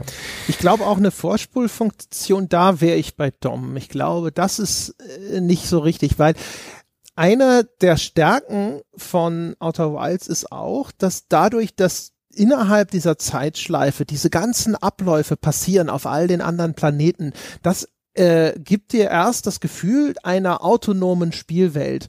Also in ganz vielen anderen Spiel, äh, Spielen bist du der, der kleine Sonnenkönig, ne? Alles in diesem Spieleuniversum dreht sich nur um dich. Und der Rest ist eigentlich nur Kulisse. Das ist damit halt sozusagen, das irgendwie hübsch aussieht, ne? Du willst ja deine Gegner nicht irgendwo in einer hässlichen Umgebung enthaupten. Und bei Outer Wilds bist du wirklich dieses kleine Ding und in einem riesigen, für dich Kosmos, ne? Und der auf dich keine Rücksicht nimmt und der in, genau deswegen in gewisser Hinsicht auch feindlich und brutal ist. Und das, finde ich, wird einfach wunderbar ausgedrückt. Durch diese Mechanik überall auf all diesen Planeten geschehen gerade Dinge zur gleichen Zeit und du kannst das eine nicht mehr wahrnehmen, weil du zur gleichen Zeit an einem anderen Ort bist. Das nimmt auf dich keine Rücksicht. Das passiert einfach und das hat mit dir nichts zu tun. Und dementsprechend musst du zum Beispiel dann auch irgendwo hinfliegen und erstmal warten, bis die Umwelt sozusagen diesen Zustand erreicht hat, den du dank Zeitschleife vorhersehen kannst, ja, der aber sich jetzt sozusagen deiner Kontrolle ent entzieht. Ja, und das fand ich cool. Es wirkt dadurch auch wirklich wie eine Spielwelt und nicht wie eine Kulisse. Ja, du bist nicht der Mittelpunkt der, diese, dieser Spielwelt. Das ist nämlich genau das zentrale Element, was man da auch lernt, ja. Da gebe ja. ich dir recht. Das würde durch, durch eine Spulmechanik würde man das äh, verpassen, diese Chance, das auch erleben zu können. Ja, du, du hast auf einmal diese Macht, diese Kontrolle wieder über alles. Ne? Und das fand ich gerade gerade das Faszinierende an Outer Wilds, wenn es dann nämlich ans Erforschen geht, da können wir jetzt ja wunderbar quasi überleiten, ist ja auch wirklich dieses Gefühl, dieser, dieser großen Welt, die du dann halt irgendwo nach und nach einfach besser nur verstehen lernen kannst. Und du kannst besser überleben und sie besser meistern, indem du Wissen ansammelst und diese Welt besser verstehst. Und aber eben nicht Kontrolle durch Machtausübung, indem ich als Spieler den wirklich an den Schalthebeln sitze, sondern nur indem ich jetzt, weil ich ein besseres Verständnis habe, diese Welt besser begreifen und dann auch überleben kann. Das ist halt auch also einer von vielen Punkten in dem Spiel, weswegen ich auch dann zu Dom gesagt habe, ich finde, das ist ja ein Archäologiespiel, ähm, weil äh, ich finde alleine schon in dieses Museum, in dem Ort, in dem man startet, da das Museum ist ein Ort der Informationsvermittlung, in dem Gegenstände, die gefunden wurden, Artefakte einer Vergangenheit, dir erlauben, diese Welt besser zu begreifen und dann aber auch deine Gegenwart besser zu meistern. Finde ich alleine schon mal ist ein extrem positives Wissenschaftsverständnis, das dieses ganze Spiel durchdringt eigentlich. Weil dieses, äh, oder auch wie eben deine Progression in dem Spiel festgehalten wird, eben durch diese, diese Mindmap, in der sich immer mehr Wissen ansammelt, durch deine vorherigen Durchläufe in dieser Zeitschleife. Und jetzt ist das in diesem Falle Wissen, das immer du sozusagen aufs Neue angesammelt hast, aber das ist ja auch so ein bisschen so wie äh, die Überlieferung von Wissenschaft über die Jahrhunderte, jetzt in der Realität eben über Generationen. Die nachfolgende Generation, der steht das festgehaltene, das aufgezeichnete Wissen ihrer Vorgängergenerationen schon zur Verfügung. Darauf aufbauend kann sie eigene Entscheidungen treffen und dieses Wissen mehren, damit wieder die nächste Generation noch erfolgreicher sein kann, weil sie diese Welt, in der sie lebt, noch besser versteht. Ja, das ist mir auch sehr positiv aufgefallen. Ähm, fand ich sehr spannend, diese Herangehensweise an das Verständnis von Wissenschaft und auch dem Geschichtsbewusstsein von, diesen, von diesem Volk, dem wir da selbst angehören. Das beginnt ja auch, wie du es schon beschrieben hast, damit, dass sie manchmal auch so ein bisschen unwissend, wie sie wohl anders damit umgehen sollten, Dinge, die sie sich nicht erklären können, einfach auf ein Podest stellen und dann eine Absperrung drumherum machen und sagen, guck mal, das ist was von den von dieser Alienrasse, die es dann noch in dieser Welt gibt oder gab und so richtig wissen wir es aber auch nicht und da gibt es so einen Grundrespekt und der übersetzt sich auch tatsächlich in die Spielmechaniken. Wir hatten es ja schon mal angesprochen, man kann diese Schrift der Nomai entschlüsseln und das funktioniert ja auch so, dass man die nicht selbst irgendwie beschädigt oder manipuliert, sondern mit so einem Scanner. Das heißt, man scannt die Schrift und sieht auf dem eigenen Display dann die Übersetzung und auch die Interaktion mit den mit den Jetzt weiß ich nicht, ob ich das schon sagen soll. Hm. Also wenn man dann sich auf die große Erkundungstour so ein bisschen im Weltall gibt und man auf Spuren dieser Nomai trifft, ich glaube, das ist ja klar, dass man dann irgendwas noch von denen findet. Auch die kann man ja nicht zerstören oder beschädigen. Man kann einzelne Gegenstände dank der Physik Engine bewegen, was ja dann eigentlich auch schon nicht mehr ein archäologisches Verständnis ist, wo es ja darum geht, Dinge an, an Ort und Stelle zu behandeln und zu untersuchen. Aber du kannst halt nichts kaputt machen. Und das ist was, was ich ganz, ganz schön finde. Das ist einfach so ein, so ein, so ein Geschichtsverständnis und Wissenschaftsverständnis, was extrem positiv ist und extrem extrem auch so ein bisschen naiv ist. Und das finde ich sehr schön. Das hat was sehr Liebenswertes und passt wiederum zu dieser, zu diesen Blaumännern, die ich so gerne mag. Und was ich so faszinierend finde, ist, ist glaube ich auch das, was äh, Archäologie macht, ist diesen Kontext herzustellen, oder? Mhm. Also bei vielen Spielen finde ich ja Items, finde ich gewisse Dinge und ich erkenne aber immer sofort, was das, was das bedeutet, nämlich es ist ein, eine Hilfe für mich als Spielfigur, äh, besser zuschlagen zu können, äh, schneller laufen zu können und so weiter und so fort. Und hier hat man so das Gefühl, die Dinge, die man entdeckt, die Sachen, die man findet, stehen erstmal für sich. Und was du dann daraus machst, passiert erst durch den, durch die Kontextualisierung der, der Sachen, die du erfährst, mhm. über diese, über diese Alienrasse, über das, was da vorgefallen ist. Also du, du erforscht ja wirklich tatsächlich richtig ähm, Dinge, die da vorgefallen sind und kannst daraus erst deine Schlüsse ziehen. Aber das sind nicht irgendwelche Spielelemente, die dir direkt erstmal weiterhelfen. Das fand ich oh, so ungewöhnlich und faszinierend. Das ist ganz, ganz spannend, dass du das sagst. Das ist tatsächlich so ein guter Punkt. Ähm, wenn man ganz am Anfang zum allerersten Mal auf irgendwas von den Nomai trifft, und das ist nämlich noch auf dem Startplaneten, wenn man in diesem Observatorium ist, da ist relativ prominent aufgestellt eine, ja, eine, eine Art Büste von einem dieser Nomai-Kreaturen. Und das ist der erst, das erste Mal, dass man mit diesem Volk in, in Kontakt gerät und da fehlt einem noch komplett der Kontext. Und das ist gleichzeitig auch der Moment, wo man noch die größte Distanz zu diesem Volk hat. Die wird alleine schon durch die Präsentation gezeigt, denn diese, diese Nomai-Büste besteht aus einem Material, das man vorher in diesem Dorf noch nicht gesehen hat, so eine Art Marmorgestein vielleicht, also so eine sehr weiße Struktur, sehr, sehr hartes Gestein. Und vorher hat man ja nur, wir haben es ja schon beschrieben, immer diese Holzbauweisen gesehen, alles sah sehr organisch und natürlich aus. Und das ist allein schon so ein optischer, starker Kontrast, wo man denkt so, oh, das ist irgendwas Fremdes, was anderes dann zeigt diese Büste auch ein Wesen, das du so noch nicht gesehen hast. Das ist so tierähnlich, es hat ein Geweih, es hat auch nur drei Augen. Überhaupt sieht das ganze Profil viel schärfer, viel spitzer aus. Ähm, und da wird so eine richtige Distanz erschaffen. Und da denkst du am Anfang noch so, oh, das ist wirklich so eine, ja, so eine altvorderen Alienrasse. So mit der wird man niemals wirklich in Kontakt geraten und die ist total unnahbar und steht über allem. Und, und dann zeigt einem ja das Spiel, dazu kommen wir später bestimmt, dass es ja doch eine gewisse Nähe zu dieser Kultur gibt. Und das finde ich super spannend. Das ist ein tolles Stichwort Kontext. Ganz am Anfang fehlt er dir und dadurch entsteht diese ganz, ganz große Distanz zu diesem, zu diesem Wesen. Ja, das ist wirklich wie fast so, wie so, wie so Gottheiten eher am Anfang. Ja. Und dann hinterher wird das viel nahbar, weil die Aufzeichnungen, die du dann von den Nomai findest, teilweise oder größtenteils auch einfach einzelne Figuren sind, die miteinander dann vielleicht sprechen, Nachrichten übermittelt haben, die dir dann irgendwo wieder auffindbar sind.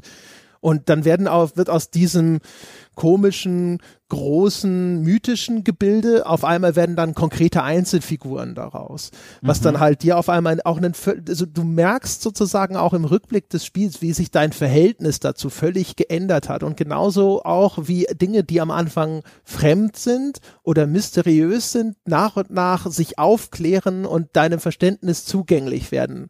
Und auf einmal mhm. sind Dinge wie eben auch das, was ich schon erwähnt habe, dieses Ereignis ganz am Anfang der Zeitschleife, wenn deine Figur wieder neu einsteigt und in den Himmel blickt, irgendwann weißt du, was das ist. Und dann ist das nicht mehr nur ein mysteriöser Blitz am Himmel, sondern das ist so, aha, das ist jetzt dieses konkrete Ereignis, das dort gerade stattfindet. Ich weiß genau, was das ist, auch wenn ich jetzt weit davon entfernt bin, sozusagen das ist schon, finde ich, eine, eine wirklich erstaunliche Leistung des Spiels. Wir können dann jetzt auch mal sozusagen die erste Stufe der Spoiler zünden. Das heißt also, jetzt wird's immer noch nicht schlimm, meiner Meinung nach, aber wir fangen jetzt an, dass wir auch ein paar konkrete Beispiele verraten, was man in dem Spiel entdecken kann, um so ein bisschen die Faszination besser und anschaulicher erklären zu können, würde ich sagen. Ähm, weil es gibt zwei Ebenen, finde ich, äh, in denen das Spiel diese Idee, dass man ein, ein Forscher, ein Abenteurer, ein Entdecker ist, äh, super leistet. Das eine ist eben diese erzählerische Ebene, ne? wie auf einmal man Schlüsse ziehen kann, ein besseres Verständnis hat davon, wie dieses Universum funktioniert. Aber das andere ist auch eben das reine Erlebnis des Entdeckens. Und da finde ich, trifft halt dieses Star Trek Beispiel von Manu vorhin echt ins Schwarze. Also all die Fantasien oder die Ideen, die ich habe, wenn ich mir so eine Star Trek Fantasie in meinem Kopf ausmale, fremde Welten zu entdecken, auf denen noch nie zuvor und so weiter, ja, dann stellt man sich halt einfach nicht vor, den Mond zu betreten, ja, also so eine endlose Staub- und Felswüste oder sowas, sicherlich auch immer noch faszinierend genug, ne, aber ähm, zumindest wenn man, wenn es nur um das virtuelle Leben in einem Spiel geht oder sowas, dann stellt man sich eher vor, so hier eine richtig fremde Welt, ne? So, sowas wie aus Avatar, vollgepflastert mit fremden Pflanzen oder sonst irgendwas. Und das Spiel hat dafür eine Lösung gefunden, nämlich nicht nur mir eine Umgebung zu präsentieren, die interessant ist zu erforschen, sondern diese einzelnen Planeten, die man besuchen kann, haben häufig ein eigenes oder ich glaube alle ein eigenes Konzept. Und ähm, ein Beispiel, auf das wir uns verständigt haben, das wir hier anführen, ist äh, das von den Asche-Zwillingen. Oder ich weiß gar nicht, nee, Quatsch, Sanduhr-Zwillinge und der eine ist der, ist der Asche-Zwilling und der andere ist der, der Glut-Zwilling, glaube ich. Und das ist ein, ein Duo von Planeten, die quasi in einem festen Abstand zueinander durch dieses Sonnensystem kreisen. Und der eine ist äh, wie ein ein öder Mond, der mit äh, quasi von mit Asche gefüllt ist und der andere ist so eine rötliche Felswüste, die merkwürdigerweise einen tiefen Canyon hat, der in der Mitte wie ein Band quer um den Planeten läuft. Und die siehst du auch schon am Anfang am, am Himmel und so und dann irgendwann fliegst du da mal hin. Und dann stellst du aber fest, dass offensichtlich zu einem bestimmten Zeitpunkt auf einmal die Asche von dem einen Planeten wie in einer Sanduhr in diesen riesigen Canyon auf dem anderen Planeten abströmt, in einem, einem riesigen Wasserfall ähnlichen Kaskade. Und dann füllt sich dieser Krater im Verlauf der Zeitschleife nach und nach mit dieser Asche oder diesem Sand. Ich finde es immer sieht sehr aus wie Sand. Es ist glaube ich ja, nominell, Sand, aber Asche. Ja. Und ähm, und das ist das Konzept von diesem Planeten. Ja, und die, praktisch fast jeder dieser anderen Planeten im Universum hat auch so eine Besonderheit, Dinge, die dort irgendwo wirklich auch monumentale Veränderungen auslösen. Und ja. am Anfang dachte ich, das ist ja so ein bisschen wie so ein Zelda-Spiel, ja, habe ich am Anfang gedacht. So, da ist dieser Sandplanet oder Mario Galaxy. Es erinnert ja auch ganz stark an Mario Galaxy, weil diese Planeten am Anfang ja so rund sind und dann läufst du da drauf und dann auf einmal hast du das Gefühl, okay, ist doch ein bisschen größer, als es erst den Anschein macht. Ähm, und dann dachte ich, okay, das ist ja alles, jeder Planet hat also wie so eine Art äh, Zelda-Dungeon. Ich gehe da hin, löse irgendwie die, die Rätsel und die Mechaniken auf diesem Planeten. Es ist ja sehr ersichtlich, dass alle so ihren eigenen Charakter haben. Und dann fällt dir irgendwann auf, ja, Moment mal, aber dieser Dungeon, der verändert sich ja auch, oder dieser, dieser, dieser Sanduhrplanet, dem ist es völlig egal, ob ich da bin oder nicht. Anders als wenn ich jetzt Link bin und äh, dann passieren halt gewisse Dinge, wenn ich da vor Ort bin und die werden dann getriggert, ja. Und nur, es passiert nur, wenn ich dann irgendwie einen Schalter umlege.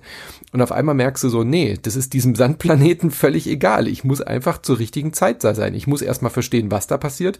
Ich muss verstehen, wann es passiert. Und ich muss meine Rückschlüsse draus ziehen, indem ich auf anderen Planeten irgendwie nachlese, erfahre, was andere Leute dort erlebt haben und so weiter und so fort, um überhaupt dieses Rätsel in Anführungszeichen dieses Planeten zu lösen. Und das fand ich so erfrischendes Gameplay im, im, im wahrsten Sinne des Wortes, weil es so ungewohnt war, dass nicht ich im Mittelpunkt stehe als Spieler. Und du musst vor allem auch einen Parkplatz finden. Ich darf, ich finde, das darf nicht, nee, wirklich, das darf nicht äh, unterschätzt werden. Ähm, als jemand, der sehr viel No Man's Sky, ich sag's nochmal, gespielt hat, ähm, mhm. es macht großen Unterschied nochmal, der dazu beiträgt, diese Abenteurerstimmung aufrechtzuerhalten, dass du jedes Mal gucken musst, wo lande ich denn jetzt hier eigentlich? Wo kann ich denn landen, ohne dass mein, mein Raumschiff direkt pulverisiert wird oder noch schlimmer? Und dann diese, diese Anspannung, dass du immer das Gefühl hattest, ich muss jetzt diesen Planeten erstmal bändigen und erstmal da einen Platz finden, auf dem ich landen kann. Bei No Man's Sky gehst du einfach nur, fliegst du nah genug an den Planeten ran und hältst einen Knopf gedrückt und dann sucht er sich automatisch eine gute Landefläche und landet auch. Aber dort musst du ja mit Boostern und Bremsen und, und, und Schub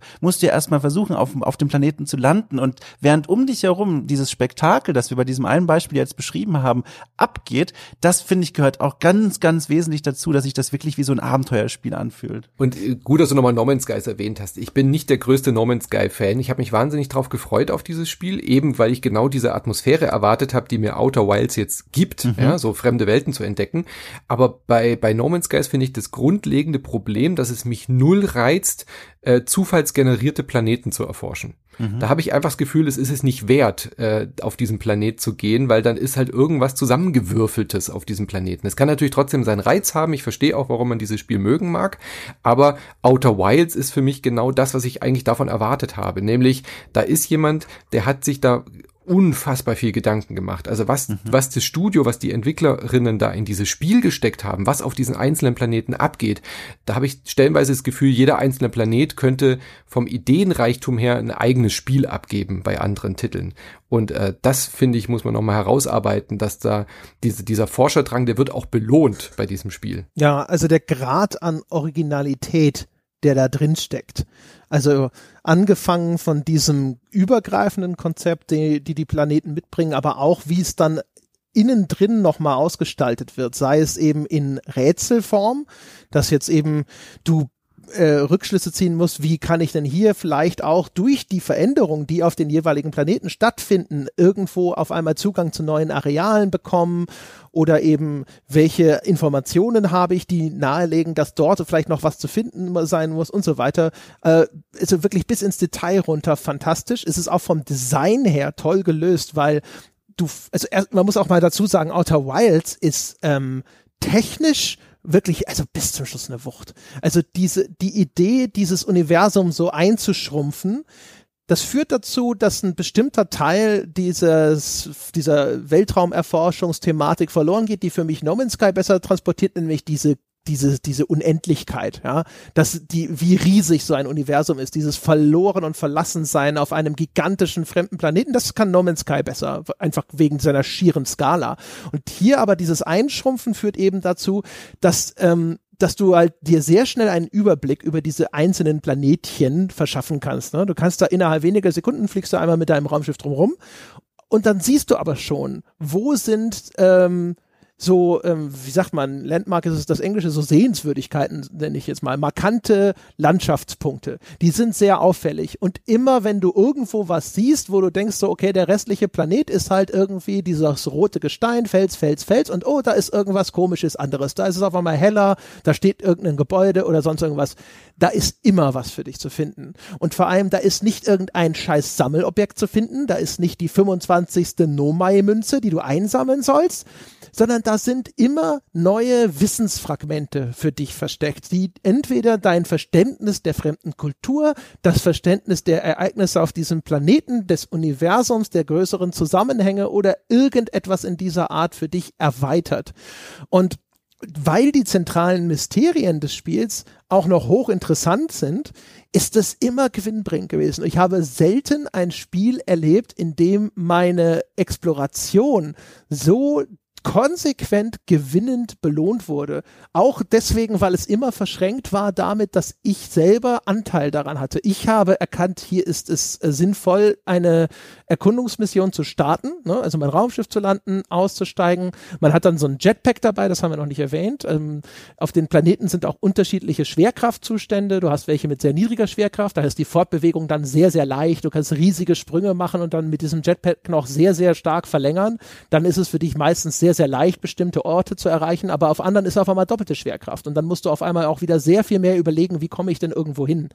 Und dann bist du da endlich hingekommen und dann erwartet dort zum Beispiel einfach nur so eine kleine Tafel mit dieser Nomai-Schrift auf dich, die dann neue Informationen bereithält. Und der Grund, warum das nicht ein Schulterzucken auslöst, ist tatsächlich wirklich nur, welche Mysterien bietet das Spiel denn an, um meine Neugier anzufachen? Das ist tatsächlich die nächste große Leistung. Das Spiel hat sehr viele interessante ähm, wissenschaftliche Konzepte, die es erforscht. ähm, ne, also simples Beispiel, das wirklich null Spoiler ist, ist ganz am Anfang in dem Museum. Da kannst du ein paar Notizen finden. Da geht es um die Rotverschiebung und dass die äh, Carmin darüber rätseln, welche Rückschlüsse man denn aus dieser Rotverschiebung in der in, im ankommenden Licht von Sternen ziehen kann.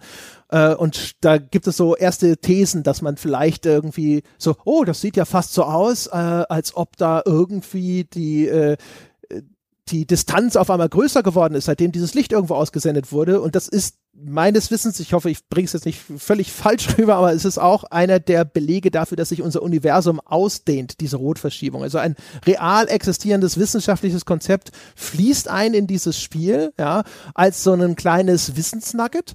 Und die zentrale Story des Spiels hat ganz andere, sehr interessante, durchaus komplexe wissenschaftliche Themen, die sie behandelt. Unter anderem, ja, und ähm, aber auf eine Art und Weise, die selbst für einen Laien wie mich dann nachvollziehbar ist und die das echt spannend macht, wo du halt auch immer so ein bisschen dann äh, selber so ein bisschen da sitzt und so denkst so, oh, okay, das heißt, okay, das funktioniert so und so, bedeutet das dieses und jenes. Ja, du kannst so Rückschlüsse ziehen zum Beispiel und du kannst an einigen Stellen dann auch sogar deine Rückschlüsse praktisch ausprobieren und testen, ob dein Verständnis dessen, was passieren sollte, tatsächlich zutrifft dazu kommt auch, was ich auch wesentlich finde dafür, dass es eben immer so spannend ist und auch so spaßig ist, diese, ja, zu diesen Planeten aufzubrechen und nach neuen Schriften zu suchen, die man dann analysieren und übersetzen kann, ist ähm, nicht nur, dass dieses zugrunde liegende Wissen und auch diese, diese Phänomene, die da beschrieben werden, per se erstmal super spannend sind, sondern auch die Art und Weise, wie diese Nomai darüber sprechen. Denn die sprechen darüber nicht so wie Wissenschaftler auf dem Kongress oder beziehungsweise solche Schriften gibt es auch. Aber ein Großteil davon erinnert mich immer so, also nicht, dass ich da jetzt irgendwie täglich unterwegs bin, aber so stelle ich mir vor, so ein Forum im Internet, wo sich so sehr gute Auskenner, die aber sich auch ausdrücken können, über ihre aktuellen Projekte austauschen. Da werden mal ein bisschen mit Fachworten geworfen, aber da äußern auch Leute ihre, ihre Sorgen, ihre Probleme, ihre Zweifel, ihre Wut. Und das macht macht diese Aliens äh, auf ironische Weise irgendwie sehr menschlich, weil man das Gefühl hat, okay, das sind nicht, das ist nicht irgendwie so eine anonyme, bierernste altvorderen Rasse, wie man zum Beispiel bei Assassin's Creed kennt. Diese, da gibt es ja auch diese Aliens, die mal auf dem Planeten waren, auf der Erde waren oder irgendwelche alten Kulturen erschaffen haben und die sprechen ja immer so unglaublich, also äh, äh hochstrabend miteinander. Das finde ich gehört zu den langweiligsten Teilen dieser dieser Serie überhaupt. Und in Outer Wilds hast du halt wirklich das Gefühl, das sind wirklich wirkliche Wesen, ich will immer Menschen sagen, was sind wirkliche Wesen, die einen Sinn für Humor haben, der vielleicht ein bisschen anders ausgeprägt ist als bei dieser, äh, bei dieser anderen Rasse, zu der wir gehören. Die sind so ein bisschen subtiler mit ihren Anspielungen, aber die nehmen sich auch ein bisschen auf die Kappe, aber spüren auch sowas wie Angst und Hoffnung und Freude. Und, und das macht eben auch so spannend, weil du eben mit jeder gefundenen Schrift nicht nur das Gefühl hast, mehr über die Welt zu erfahren, sondern auch mehr über dieses Alien, über diese Alien-Kultur. Und das finde ich ist auch ein Geniestreich, dass das so gut funktioniert. Ich stelle mir vor, dass das so ein bisschen ist vielleicht auch wie wenn du ein Biograf bist. Also wenn du dich jetzt irgendwie sehr stark mit dem Leben einer Person auseinandersetzt, ja, ich vermute einfach, dann wirst du auch auf einmal eine vergleichsweise innige Bindung zu jemandem aufbauen, den du vielleicht einfach nie selber begegnen konntest, weil der schon tot ist oder sonst irgendwas. Ne? Also wenn jetzt hier einer die Sigmund Freud Biografie schreibt und so und dafür alle erhaltene Konversationen in Briefform oder so für den auswertet. Mhm. Ne? Also auch Briefe, die er privat an irgendwelche Familienangehörigen oder sonst wen geschrieben hat. Man nähert sich dann ja auf einmal diesem Forschungsgegenstand. Und das passiert dir halt auch mit den Nomai, dass die dir so ein bisschen ans Herz wachsen, dass die nicht mehr einfach nur ein trockenes Forschungsobjekt für dich sind, sondern irgendwann erkennst du auch Namen wieder vielleicht, ja, irgendeine Nomai-Figur, die schon mal irgendwo anders aufgetreten ist und so weiter. Und die werden ja in diesen Dialogen dann teilweise auch ein bisschen charakterisiert. Mhm. Übrigens, ähm, nur so interessantes Fun Fact am Rande. Ich habe ein Interview gelesen mit dem, mit dem Leadwriter von dem Team und der hat gesagt, eine Vorlage, eine Inspiration für ihn waren ihn, für ihn ähm, Hieroglyphentexte aus dem alten Ägypten, denn auch dort gibt es zum einen natürlich diese diese, diese, diese ganz nüchternen Auflistungen von irgendwelchen Waren, die gehandelt wurden. Aber auch dort gibt es dann immer so, so Gedenktafeln zum Beispiel, die immer so, einen so einen kleinen kecken Spruch dabei haben oder so, oder so Fluchtafeln, die immer so, ne, wo man merkt, ach guck mal, das waren auch wirklich Menschen, die das geschrieben haben. Und das ist so, da hat er gesagt, das war, das war eine Inspiration für ihn. Was, was sind denn Fluchtafeln, so Rants? Ach so, auf, auf, ja, du kannst, wenn du, wenn du, also ich bin kein Ägyptologe direkt mal vorne weg, aber ich habe ein, zwei Vorlesungen dazu mal besucht, aber man weiß es ja auch so ein bisschen. Ähm, es gab scheinbar die Möglichkeit, wenn man, wenn man man Quereleien hatte mit anderen Menschen, dass man dann ein Fluchtäfelchen in Auftrag gegeben hat und da stand drauf, äh, hier, der, keine Ahnung, der Achmumet, ähm, äh, der war böse zu mir und ich wünschte, ihm fällt die rechte Hand ab und das schreibe ich jetzt so. auf diese Fluchtafel. Also wie Shitpost auf Twitter quasi. Ja, so ja, Venting, mit ja. Non-Mentions. Ja, Nur, genau, genau okay. nur mit der Hoffnung, dass dann auch in echt was passiert. Äh, genau. Und, und das sind so die Inspirationen gewesen. Das finde ich ganz nett. Das gibt's doch auch bei den, ich glaube bei den Römern oder so, wo dann so Inschriften, weißt du, wie so gekritzel an Toilettenwänden irgendwo gefunden wurden, weißt mhm. du, so einfach so äh, ja, an irgendeiner ja. Ausstellung und dann so, was soll denn das, das ist doch blöd und dann schreibt einer unten drunter, du bist doch blöd der Moment, wo Dom sagt, ja, das gibt's. Ach so, nee, das war gerade, es war gerade so eine perfekte Stille, dass ich dachte, das Internet ist abgebrochen und ich bin schon ja, fast bewusstlos. Skype, Skype war kurz aus, ja. Oh Gott. okay. Nee, ja, genau, tatsächlich, das ist eben, genau, das sind diese Funde, zum Beispiel auch diese Graffiti in Pompeji, die man da findet. Da sind ja auch ganz oft irgendwie zum Beispiel in den Bordellen, dass da die Leute rangekritzelt haben, wie geil sie da eine finden, die da arbeitet oder bei den Gladiatorenkämpfen, dass dann da Kinder so Zeichnungen gemacht haben von ihren Lieblingsgladiatoren. Das sind so Dinge, die machen die diese Inschriften menschlich und erinnern uns daran, dass das halt auch wirklich Menschen waren, die sowas gemacht haben. Und genau das fängt Outer Wilds ein. Um mal ganz kurz einen Rückbezug zu diesem Spiel zu, zu nehmen, das ich ja versehentlich gespielt habe, Outer Worlds, das hat ja im Grunde auch, spielt ja auch in einer Welt, die eine Geschichte hat. Das ist zwar auch ein junges Universum, aber auch da gibt es eine Geschichte. Da findest du das halt gar nicht. Da gibt es überhaupt kein Gefühl für Geschichtlichkeit. Wenn da mal von irgendwelchen, keine Ahnung, Leuten gesprochen wird, die mal irgendwo gelebt haben, aber jetzt nicht mal dort leben, du findest keine Spuren, du findest nichts nichts, was auf irgendeine Art von Menschlichkeit hindeutet. Und das hat mir auch nochmal vor Augen geführt, wie gut und brillant der Outer Wilds ist, diesen Aliens, dem man ja wirklich im Grunde noch nie begegnet ist, so ein, so ein, so ein Charakter einzuhauchen, nur mit Texten. Und das finde ich ganz fantastisch. Ja. Ja, also um Outer Worlds an der Stelle kurz in Schutz zu nehmen, da ist halt, es ist sehr viel Menschlichkeit in diesem Spiel drin, aber es hat nichts mit naja. der, mit der Umwelt zu tun. Also das könnte auch in der Wüste von Nevada spielen und wäre komplett das gleiche Spiel. Ja. Mhm. Die Historie dort ist halt auch mehr so Konzernhistorie. Ne? Was du ja, findest, ja. ist dann halt so, ja, die Fraktion hat sich da und da abgespalten von denen und denen und das, die waren früher gut miteinander und die nicht. Ne? Klar, aber es ist komplett austauschbar. Es könnte auch im Ödland von Fallout 4 spielen. Ja, das wäre ja, genau das genau. Gleiche. Ja. Weißt du, was, was, was hier, was für, also erstmal generelle Zustimmung zu dem, was Dom gesagt hat und ähm, was aber Outer Wild halt noch vor allem für mich halt echt großartig macht, ist, dass es halt für mich den, ich will nicht sagen den Kern von Forschung, sondern eher den emotionalen Kern ein, der Fantasie von Forschung ein, äh, oder Erforschung einfängt. Also ich vermute, äh, wenn ich ein wirklich ein echter äh, Erkunder, Abenteurer oder so bin oder so, die Realität ist dann natürlich nicht so, wie man das sich romantisiert vorstellt. Aber diese diese Fantasie ne, eines Captain Kirk oder Picard, die auf, der aufbricht, neue Welten zu entdecken oder eben hier keine Ahnung ent, frühere Entdecker, Columbus oder sonst irgendwas, jetzt mal minus Unterwerfung von einer indigenen Rassen. Ähm, diese, diese romantische Fantasie fängt das Spiel halt einfach perfekt ein, weil äh, es geht nicht nur darum, diese Story-Fragmente zu finden, sondern ich erlebe ständig einzigartige, fremde Welten, deren tatsächliche Anmutung, also wie sie wirklich dann aussehen, äh, sowohl im Großen, ne, wegen dieser coolen Planetenkonzepte, aber auch in den Details einfach nicht das sind, was ich erwarte. Ein super Beispiel, und dazu, das ist jetzt, äh, ich erzähle nichts, was, was man da wirklich sieht, äh, sind auch die Untiefen der Riesen. Das ist so ein Gasplanet. Und der ist umgeben von einer artigen Gaswolke, so einer Wolkendecke. Und erst wenn du die durchbrichst, siehst du, was das wirklich für ein Planet ist. Und das ist so geil. Ich bin, ich habe den lange Zeit, habe ich mir den aufgespart und der sieht so ein bisschen aus wie hier Jupiter bei uns zum Beispiel, nur grüner. Und ähm, dann dachte ich irgendwann so, ja, okay, jetzt, jetzt bist du an der Reihe. Und dann fliegst du dahin, nichts, nichts, nichts, nichts. Und dann durchbrichst du die Wolken nach unten und dann siehst du diesen Planeten. Und äh, der Anblick ist spektakulär und der Effekt ist einfach toll. Und das ist so ein, das war so ein, oh, geil Moment, ja. Super cool. Und das ist halt wirklich, also das gibt's echt nicht so oft in Computerspielen. Damit hätten sie anfangen müssen. Genau mit der Stelle. Ja, also ich, ich meine, du bestimmst halt selbst, wann das kommt, ne? Und äh, da, da, diese, diese Selbstbestimmtheit, die, die wiederum trägt aber auch dann eben dazu bei, dass es dann halt so wirkt, ja, dass du dir denkst so, okay, und jetzt da mal runter und so, vielleicht auch ein bisschen vorsichtig geflogen, man weiß ja nicht, kommt da gleich der Boden, klatscht sich dann dagegen oder sonst irgendwas und dann siehst du es und denkst dir so, boah, oh, was ist das denn? Das ist ja cool. Und das ist halt wirklich in dem Spiel super häufig der Fall, auch wenn du dann eben zu Fuß auf diesem Planeten unterwegs bist. Du denkst am Anfang noch so, okay, da gibt's halt diese, diese drei, vier, fünf Orte, die du irgendwo aus dem Weltall dann schon identifizieren kannst und so, aber das sind halt eben nur Ausgangspunkte. Ne?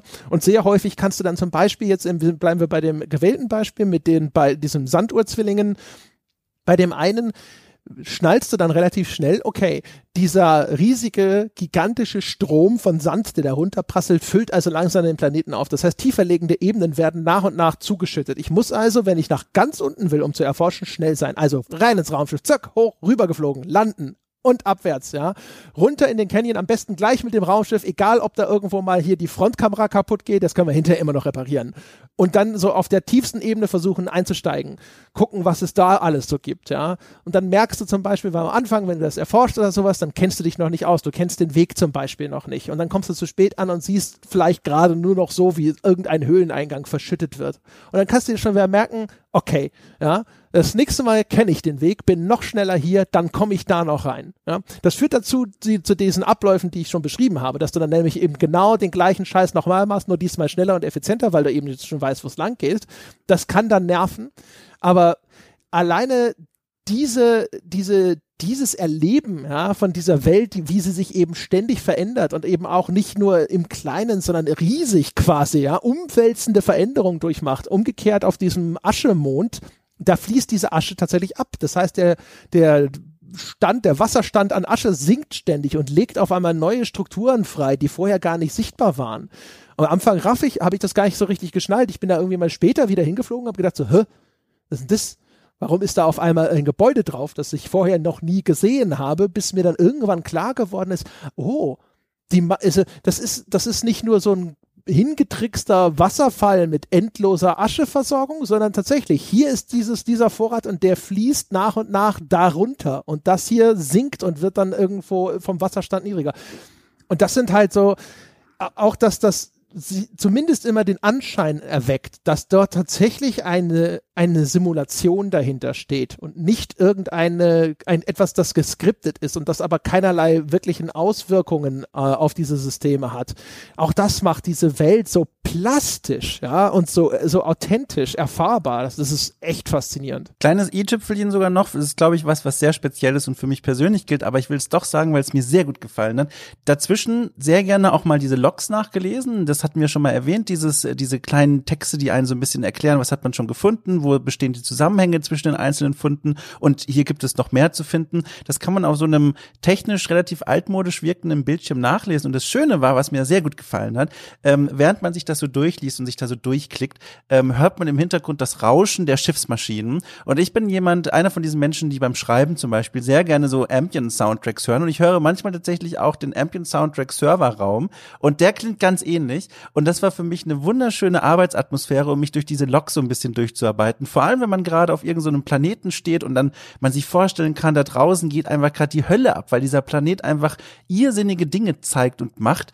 Ähm, und man sitzt da gemütlich an seiner Schiffsmaschine und liest diese Loks durch. Das war ein ganz schönes Gefühl. Hat mir, hat mir großen Spaß gemacht. Ich finde halt auch dann, ähm, wie gesagt, also ich hat, es ist nicht so wie so ein Roguelike, wo man quasi jetzt irgendwie wirklich 3000 Tote stirbt am Ende oder so. Also, aber ähm, wie Manu schon gesagt hat, man, man kommt halt alleine dadurch häufig mal um, dass man in diese ungewöhnlichen Situationen kommt.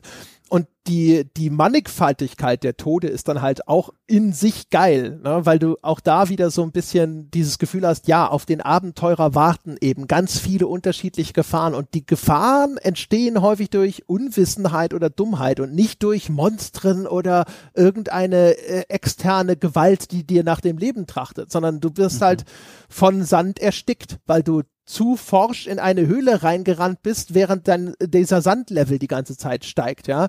Du bist im All gestrandet, weil du unvorsichtig in ein schwarzes Loch gefallen bist, das dich ans andere Ende dieses Sonnensystems katapultiert hat. Äh, du wirst von deinem äh, Autopiloten umgebracht, von einer Supernova atomisiert, du bist zu Tode gestürzt und so weiter und so fort. Und es sind aber alles so Sachen, wo du da sitzt und sagst so, das ist, ähm, das ist halt auch, das ist also auch hier wieder Wissen rettet Leben sozusagen. Ich finde halt echt die, diese, die, die, die, wie, wie, also ich selten ein Spiel erlebt, ähm, wir haben ja schon häufiger mal drüber gesprochen, ne, wie, wie selten überhaupt in irgendeiner Art von äh, prosoziale Spielkonzepte sind, weil Spiele meistens sich in irgendeiner Form der Gewaltausübung ergehen. Ne?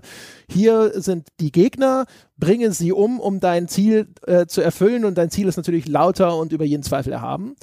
Und hier hast du halt wirklich dieses Spiel, das überall diese sehr, sehr positiven Denkmuster propagiert und trotzdem spannend ist und trotzdem aber auch gefährlich ist, ja, also wo du durchaus äh, immer so ein bisschen auch aufpassen musst oder sowas. Also wie Manu zum Beispiel auch schon sagte, dann gibt's da irgendwo in den Höhlen gibt es diese Kakteen auch zum Beispiel und dann kannst du halt ein Loch in deinen Raumanzug pieksen und dann läuft halt schnell Sauerstoff raus, bis du dieses Loch wieder geflickt hast zum Beispiel. Und wenn dein Sauerstoffstand sowieso schon niedrig war, dann kann das ein echtes Problem sein. Da merkt man, finde ich, auch ganz schön, woher das Spiel kommt. Ich habe in einem Interview nachgelesen, dass ursprünglich die Idee war, ähm, ein Permadeath-Spiel zu machen ohne Time Loop. Das heißt, du spielst es ganz normal und kannst Dinge lernen und freischalten.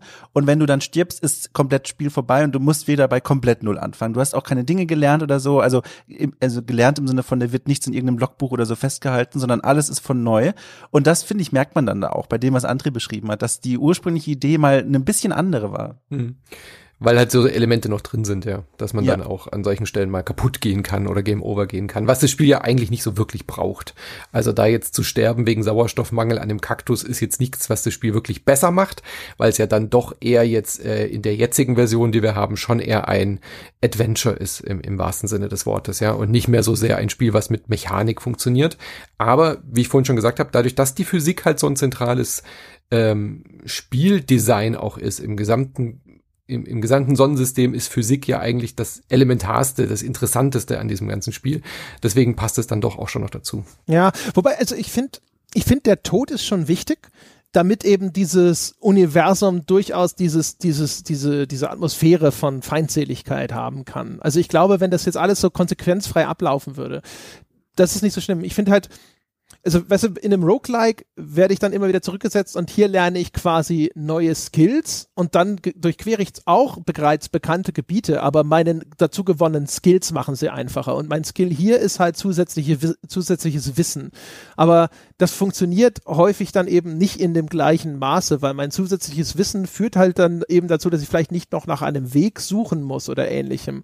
Aber darüber hinaus ist keine Beschleunigung dieses Vorgangs mehr möglich. Aber das ist halt so ein inhärentes Problem, das ich ihm verzeihen kann, weil das Konzept insgesamt so wertvoll ist. Was ich, wo ich weiß, ich, das Ding ist halt, ich weiß, diese Zeitschleife ist produktionstechnisch notwendig, weil sie können halt nicht endlos fortgesetzt immer wieder neue coole Dinge auf diesem Planeten geschehen lassen. Das muss irgendwie limitiert sein. Nur so ist das möglich, in, innerhalb dieses zeitlich, dieser zeitlichen Kapsel so viele interessante Dinge geschehen zu lassen, weil dann kann man sozusagen all diese Skripte oder ähnliches programmieren, die dafür notwendig sind. Aber das, das, was es am wenigsten braucht, ist de facto einfach dieser automatische Rücksetzpunkt äh, nach 22 Minuten. Weil wenn es dir dann, was durchaus vorkommen kann, passiert, du bist endlich mal weitergekommen oder du bist halt vielleicht irgendwie erst zur Mitte irgendwo hin an einen neuen Ort gelangt und dann bist du gerade dabei, irgendwas zu lesen. Und dann merkst du schon, oh oh, das Ende naht, ja, also jetzt da diese die regelmäßige Supernova passiert und dann wird wieder alles äh, ausgelöscht und es geht wieder von vorne los.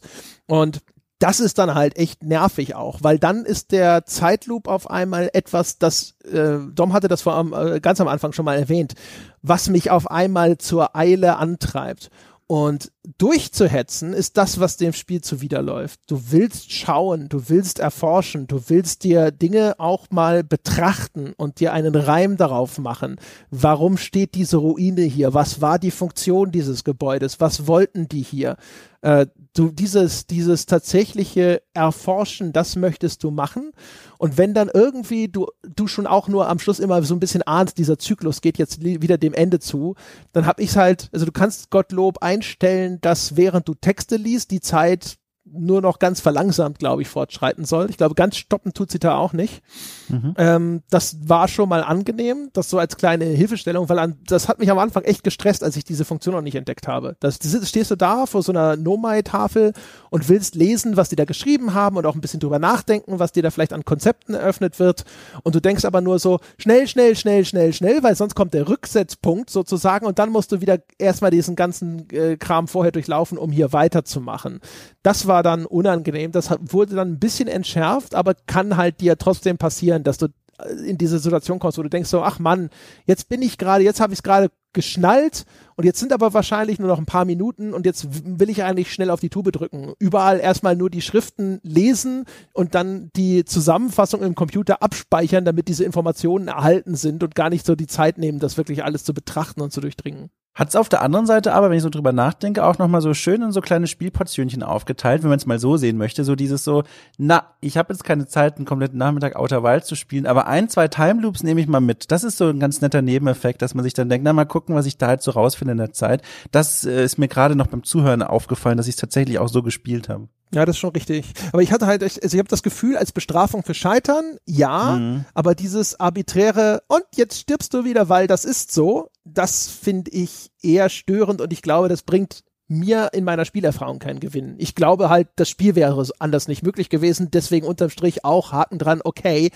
aber das ist halt das ist das die, die, diese diesen Standard Reset, den habe ich wenn überhaupt als äh, eher frustrierend erlebt. Auch so, dass man da sitzt und sich denkt, ja, lohnt sich ja jetzt gar nicht mehr groß noch was Neues anzufangen, ist bald wieder soweit und dann musst du so ein bisschen deine Zeit absitzen.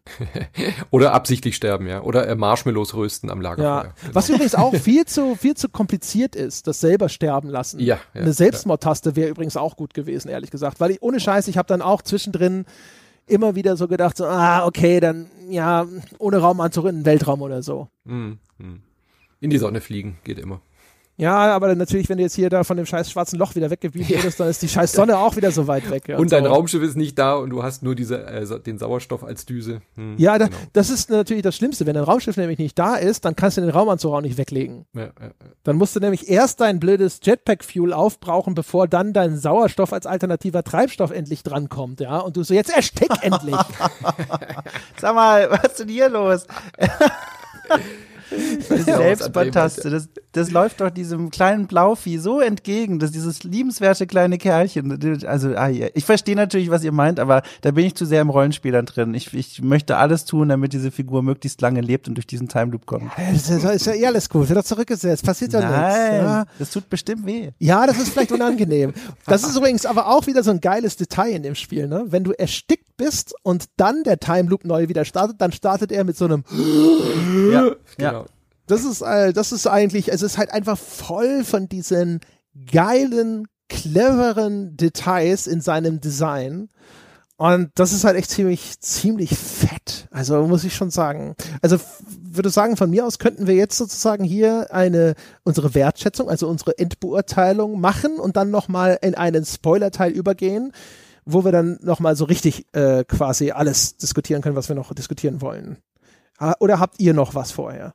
Nö, ich Nö. nicht. Ja, dann, ich vermute, man hat es zwischen den Zeilen schon rausgehört. Also das Ding hat seine Momente, wo es mich ein bisschen geärgert oder gelangweilt hat, aber ich muss gestehen, die Menschen hatten recht und schade, dass ich es nicht rechtzeitig gespielt habe, um es bei den Spielen des Jahres 2019 mit aufzunehmen. Es ist wirklich fantastisch. Also vor allem, wie gesagt, also wie positiv das Ganze ist, wie es trotzdem spannend ist, wie es meine Neugier die ganze Zeit aufrecht erhält, jetzt zu erfahren, was hat es damit auf sich, wie, was ist da vorgefallen, was äh, wollten diese Nummer überhaupt machen, was passiert da, warum ist da äh, äh, jetzt im Zentrum eines Planeten ein schwarzes Loch? Und so weiter und so fort. Fantastisch, wirklich fantastisch. Also dieses äh, Gefühl, eine fremde Welt zu erforschen, ähm, glaube, das habe ich noch nie so gut in einem Computerspiel gesehen. Es ist manchmal so, wenn man in irgendeinem Open-World-Spiel, das gut gemacht ist, da so bei Skyrim durch die Lande streift und da irgendwas Cooles sieht oder in Witcher irgendwie in der Ferne oder so, aber die Bedeutsamkeit des Ganzen über nur, ach guck mal, was ist denn das für ein hübscher Punkt in der Landschaft hinaus, ja, und wie, wie clever dann auch tatsächlich diese ganzen wissenschaftlichen Konzepte sind, die dann da erforscht werden, die teilweise auch im Gameplay nochmal durchdekliniert, Entschuldigung, werden. Ähm, ja, also tatsächlich, also fantastisch. Also bin wirklich extrem begeistert. Ich kann jedem nur dazu raten, sich das dringend anzuschauen. Äh, ich glaube, Manu hat gesagt, im Game Pass ist es inzwischen auch drin und ansonsten die Scheu vor dem Epic Store ablegen weil das ist es tatsächlich. Das ist die Installation jedes beschissenen Clients wert, ja. Da kann eigentlich sogar noch, das stimmt. da kann noch eine Yahoo Helper Bar oder so einen, wie hieß das blöde Ding oh früher, Gott. Shopping Buddy oder so, mit installiert werden. Sogar das wär's wert. Ich kann dir in den, also ich kann dir komplett beipflichten und es ist auch für mich eins der faszinierendsten Spiele des letzten Jahres gewesen, wenn nicht sogar eins der überhaupt äh, faszinierendsten Spiele, weil alles, was wir jetzt die letzten eineinhalb Stunden besprochen haben, ist halt einfach unfassbar gut in diesem Spiel. Trotzdem kann ich es nicht ganz ohne Mini-Warnung irgendwie weiterempfehlen, weil es ist, glaube ich, schon ein Spiel für Leute, die sich halt auch darauf einlassen möchten. Also es ist kein Spiel, was man so ganz blind empfehlen kann, meiner Meinung nach, weil es halt einfach schon auch ein bisschen sperrig ist, ein bisschen ähm, dich auch fordert. Also ich meine, das ist ja einerseits ein positiver Aspekt, das haben wir ja jetzt auch rausgestellt, dass es dich irgendwie reinzieht, dass es eben dich nicht so an der Hand nimmt. Aber das war das, was ich mit dem Game Pass-Vergleich vorhin meinte. Es ist auch ein Spiel, was ähm, eine gewisse Anlaufzeit braucht und es ist am Anfang so ein bisschen wie so Rohkost, äh, trockenes Brot ohne Geschmack. Ja, du musst dann erstmal so dich da reinarbeiten und festbeißen im wahrsten Sinne des Wortes und dann merkst du erst, was für ein ungeschliffener Diamant es damals äh, äh, am Anfang für dich war und dann merkst du erst, wo die Qualitäten liegt. Aber es ist kein Spiel, was dich halt sofort so mitnimmt und mitreißt.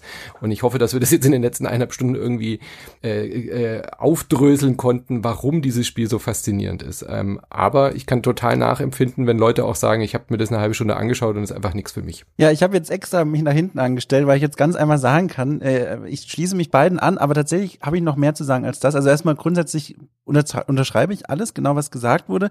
Noch obendrauf finde ich, was ich noch äh, extra noch mal herausheben möchte, ist, wie sehr ich wertschätze bei diesem Spiel, dass ich wirklich das Gefühl habe, hier auf eine Spielwelt zu stoßen, die wirklich mit viel Liebe und, und einem schönen Auge fürs Detail von den Entwicklern so angereichert wurde und hingestellt wurde und präpariert wurde, dass ich da jetzt meinen Spaß haben kann. Das ist so ein Gefühl, das habe ich nicht bei vielen Spielen, vor allem nicht bei Spielen mit einer offenen Spielwelt, wo ich dann wirklich denke, okay, hier ist auch vieles beliebig, hier ist auch vieles nicht so nicht so sinnvoll oder da fehlt irgendwie was, da stellt sich nicht so das Gefühl ein, ich bin in einer wirklichen in einer wirklichen neuen Welt unterwegs, aber hier in Outer Wilds hatte ich wirklich das Gefühl, ein Abenteurer zu sein, der so auf einem komischen Balanceakt zwischen heimatverbundener Nostalgie so. Ich möchte eigentlich nur im Lagerfeuer sitzen bleiben und zu den Sternen gucken. Ähm, und auf der anderen Seite so einer richtigen Abenteuerlust entwickelt habe, die ich so in dieser Kombination in noch nicht vielen Spielen erlebt habe. Und deswegen alleine für dieses Gefühl, für diese Zerrissenheit irgendwie, die ich als sehr positiv wahrgenommen habe, würde ich Outer Wilds sehr empfehlen. In welchem Store auch immer das dann zu finden ist, ähm, ganz tolles Spiel. Ja, wunderbar. Dann äh, sei das sozusagen erstmal hier der Abschluss für alle Menschen, die spoilerfrei bleiben wollen, zumindest was die richtigen Spoiler angeht.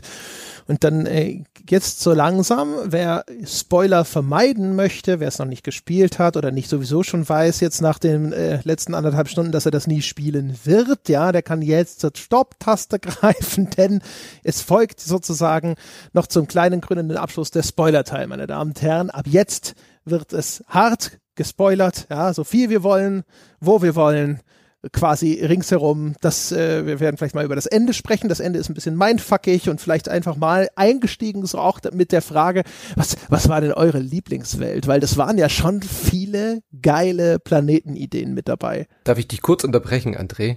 Ich möchte an der Stelle jetzt genau jetzt an dieser Stelle fragen, wenn wir jetzt in den Spoilerbad übergehen und alle schalten ab und wir reden weiter, aber es hört uns keiner mehr zu. Existiert dann dieser Ja. Podcast noch?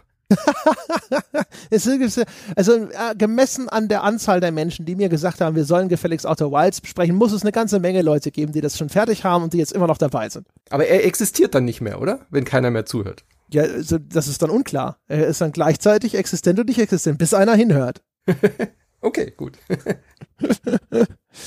Genau, also da, der Manu spielt schon drauf an, darüber werden wir dann gleich noch sprechen. Es geht um Quantenphysik in dem Spiel, ganz viel hinterher. Und das ist das, wo am Schluss dann auch mein Gehirn zwischendrin so ein bisschen gesagt hat, so, jetzt mal langsam, Moment, Moment, Moment. Ja.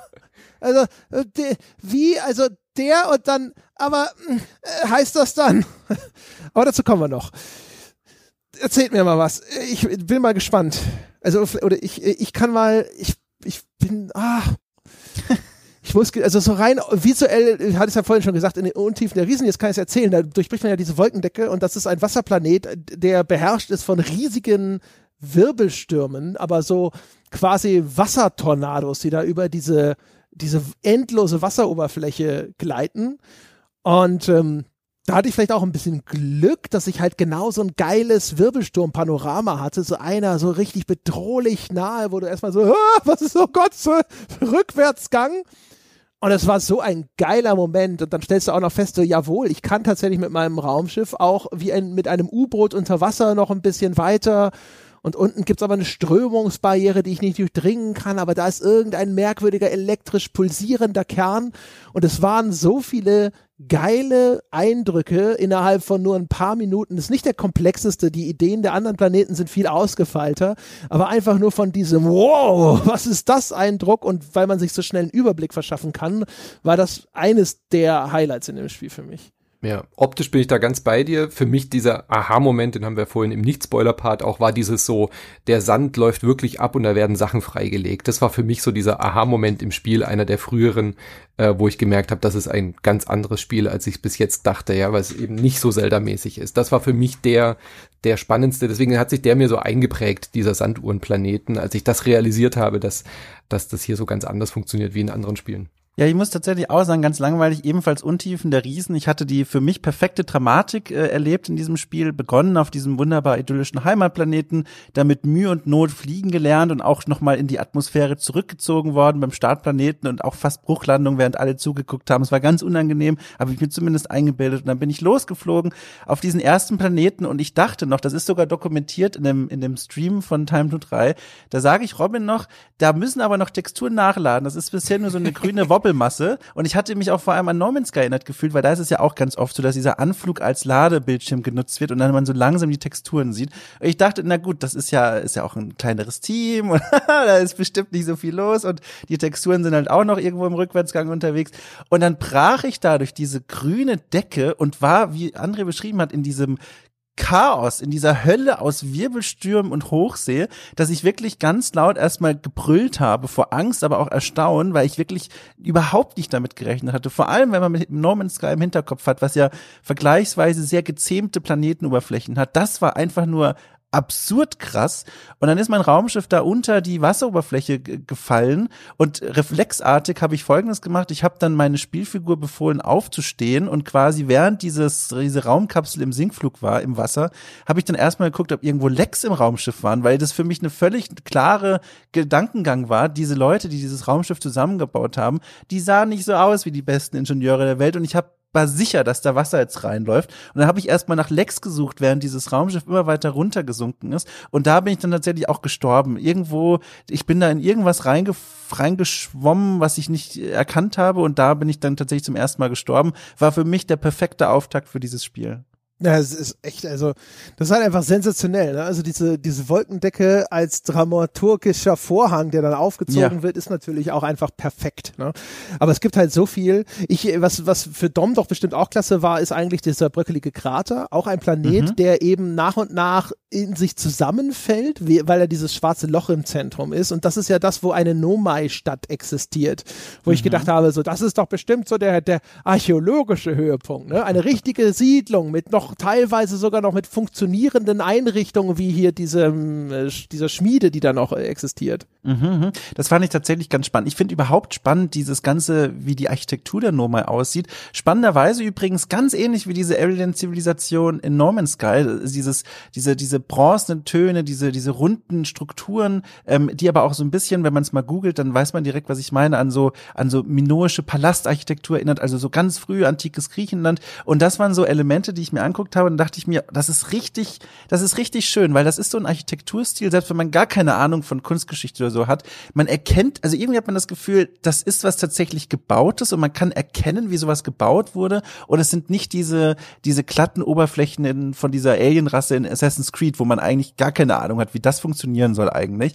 Das hat, das gibt denen auch wieder so, ich muss es immer wieder sagen, so was ironisches, menschliches, so du hast so, du, du findest diese Ruinen und erkennst sofort, ach guck mal, ich kann sehen, wie das irgendwie gebaut wurde. Und das finde ich ist so total genial bei dieser Architektur der Nomai. Du siehst ja auch, dass immer auch in der Geschichtsschreibung des Spiels eine Funktion hinterlegt ist. Mhm. Und ich finde, das macht die Erforschung noch mal gewinnbringender. Es gibt nicht einfach nur, hier sind Ruinen der Nomai ja, was weiß ich, ne, haben sie vielleicht gewohnt oder da, keine Ahnung, wir haben sie da auch Brötchen gebacken, wissen wir nicht, ne, ist lange her, ja. schade drum. Und da ist es immer so, hier, es gibt den Turm der Quantumweisheit und mhm. der, der ist sozusagen und dann lernst du immer mehr. Das ist halt offensichtlich sind dort Erkenntnisse in der Quantenforschung der Nummer hinterlegt. Und dann so, ah, es gibt etwas, das nennt sich der Quantenmond. Ah, das ist das komische Ding, das ich schon mal gesehen habe, auf dem ich landen wollte. Und auf einmal ist es verschwunden. Und ich dachte, es ist einfach nur ein Gasball. Bin ich durchgeflogen? Nein, es ist weg. Hä? Und dann, ne, so nach und nach schlüsseln sich Mysterien auf und jedes Mal ist es halt wirklich so, ähm, weißt du, wie Sid Meier, der ja mal legendärerweise als Losung mhm. ausgegeben haben soll, jede Minute eine interessante Entscheidung, sitzt Outer Wilds da und sagt so, hey, wie wär's denn mit jede Minute eine interessante Antwort im Mittel sozusagen? Mhm, ne? mhm. Und, und, und ja. ja.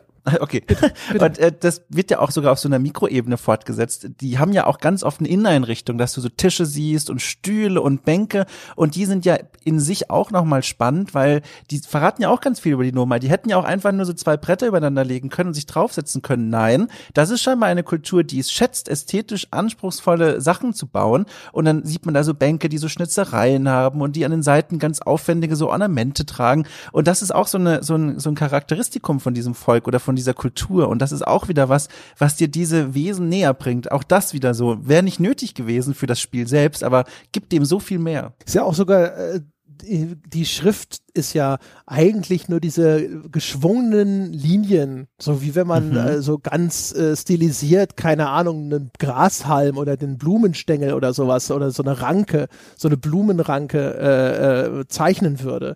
Und das hat aber dann auch wieder so etwas Elegantes, aber auch eben so Blümchenhaftes, was den automatisch nochmal so diese Anmutung eines friedfertigen Volkes gibt. Ne? Nicht harte Kanten und mhm. hier, keine Ahnung, Klingonen oder sonst irgendwas, sondern halt, das sind, das sind softe Leute. Ja, die mögen ja, und vor allem, vor allem, das sind auch softe Leute, die viel miteinander sprechen. Es gibt ja in der Lore diese, diese, diese, diesen Fakt über die, dass die irgendwie alle zehn Jahre zusammenkommen aus dem ganzen Universum und über ihre wichtigsten und tollsten Forschungsergebnisse sprechen ja, wie so ein und auch so ein bisschen prahlen. Genau, genau. Und das wird ja eigentlich nur veranschaulicht, wie tief das kulturell verankert ist durch das Sprachbild, dass quasi einer beginnt einen Satz und an diesem Satz, an diesem geschwungenen Halbkreis setzen sich andere Halbkreise fort. Die sind nicht isoliert, sondern die stehen alle zusammen, wie in so einem, in so einem riesengroßen Diskussionsthread. Und das ist was, was halt auch wunderschön vor Augen führt, wie diese Kultur denkt. Die denkt eben nicht unbedingt als Kollektiv, aber in einem stetigen Austausch sich befinden. Und das ist auch wieder so eine Kleinigkeit, wo man davor sitzt und wenn man das erstmal realisiert, ist es so, oh mein Gott, das ist so genial, das ist so mhm. gut. Schöne Beobachtung mit diesen ja, dass die sich die da fort äh, angrenzen in diese mhm. Diskussion, ja. Ja, vor allem der Vergleich mit so einem Foren-Thread, mit diesem Diskussionsbaum, der da entsteht und so. Das ist tatsächlich eine kluge Beobachtung. Da bin ich noch gar nicht drauf gekommen. Das, das ist weltbeste Alien-Thread der Welt, meine Damen und Herren. ich finde es also wirklich und dann äh, all die Sachen, die man so finden kann, dann hinterher, wie gesagt, also auch dann äh, auf diesem Glutzwilling, der Bereich, den man ja, wo man schnell sein muss, weil der Sand sonst so hoch steht, das ist ja der Zugang zu diesem Hochenergielabor äh, oder dann kannst du dich ja zu diesem äh, Ash Twin Project hin teleportieren lassen. Das war übrigens ein Drecksrätsel. Das ist das. Ich habe in dem ganzen Spiel, ich habe das brav durchgespielt und ich bin ja sonst einer, der wirklich äh, sofort Magengeschwüre kriegt, wenn er irgendwie cheaten muss. Aber das einzige Mal, wo ich wirklich in einem Walkthrough nachgeschaut habe, was zur Hölle das dumme Spiel von mir will, war, dass dieser kaputte Warpturm trotzdem funktioniert.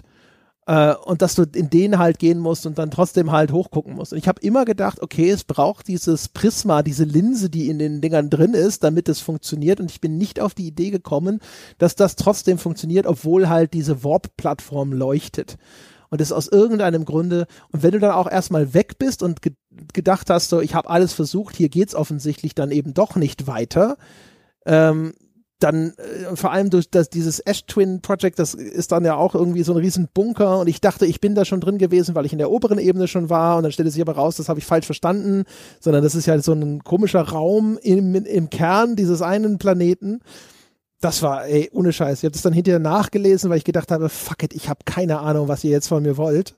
Und dann ist es so ein Moment, wo du es nachliest und denkst, ah, fuck, ihr Penner. Ja, okay. Das sind aber auch sofort die Entwickler schuld gewesen. Ja. Ich trage keine Schuld daran. Es war unmöglich, das zu erkennen. Es war kein, keine Chance, das irgendwie logisch herzuleiten, ja. Sondern der Drecksentwickler hat es sofort versagt. aber kategorisch. Und das andere war das, was du vorhin meintest, mit, äh, dass man die, ähm, diese drei Zeichen, ähm, da hast du auch gedacht, die brauchst du nicht, oder wie? Das, das habe ich dann hinterher von alleine gefunden, aber da war halt diese Markierung mit, hier gibt es, das ist ja im Kern von den Untiefen der Riesen. Uh, das ist auch ein Drecksrätsel gewesen, da bin ich auch lange nicht drauf gekommen, dass man in diese scheiß Qualle rein muss, um dann da durchzukommen. Ähm, das war auch, weil ich habe die ganze Zeit, es gibt einen sehr klaren Hinweis auf, darauf, wie dieses Rätsel zu lösen ist, weil du findest dann eine eingefrorene Qualle irgendwo und dann steht da so, die isolieren dich vor Elektriz Elektrizität. Und ich so, alles klar, cool, okay, ich weiß, das ist der Hinweis, dass das der Weg in diesen Planetenkern ist, der von so einem elektrischen Feld umgeben ist. Alles gut. Und dann bin ich dahin und dann dachte ich, okay, ich gucke, wo die Quallen rauskommen und dann in dem Moment, wo die da durch die Oberfläche bricht, dann gehe ich mit meinem Raumschiff dahin und runterfliegen, bin isoliert, alles gut. Ich dachte, ich hätte das schon probiert, ja, weil ich habe auch schon gesehen, dass die Quallen da rauskommen und ich hatte schon gesehen, dass ich sonst nicht da reinkomme. Habe gedacht, so, äh, das hätte ich schon ausprobiert, aber wahrscheinlich, wahrscheinlich habe ich es einmal probiert, das falsche Timing gehabt, ging nicht und dann habe ich es abgebrochen und dann habe ich es noch dreimal probiert und immer wieder und dann fällt der Strom aus in deinem scheiß Raumschiff und du musst den Reaktorkern ständig flicken, weil der auch kaputt geht. Ah, aufstehen, Reaktor reparieren, hinsetzen, ne. Und dann habe ich auch die ganze Zeit da auch davor gesessen und gedacht, so, das muss die Lösung sein. Eindeutig ist das der Hinweis darauf, aber was zur Hölle? Und dann dachte ich so, ja, okay, der Weg in die eingefrorene Qualle führt ins Innere hinein. Hab das dann auch erst probiert, nur mit dem Raumschiff, ging nicht. Und dann irgendwann bin ich auf die Idee gekommen, okay, du wirst wahrscheinlich aussteigen und dann da reinschwimmen. Und dann im Innern der Qualle, wenn sie wieder runter sinkt, kannst du dann da durch. Und so war es dann auch. Aber das war.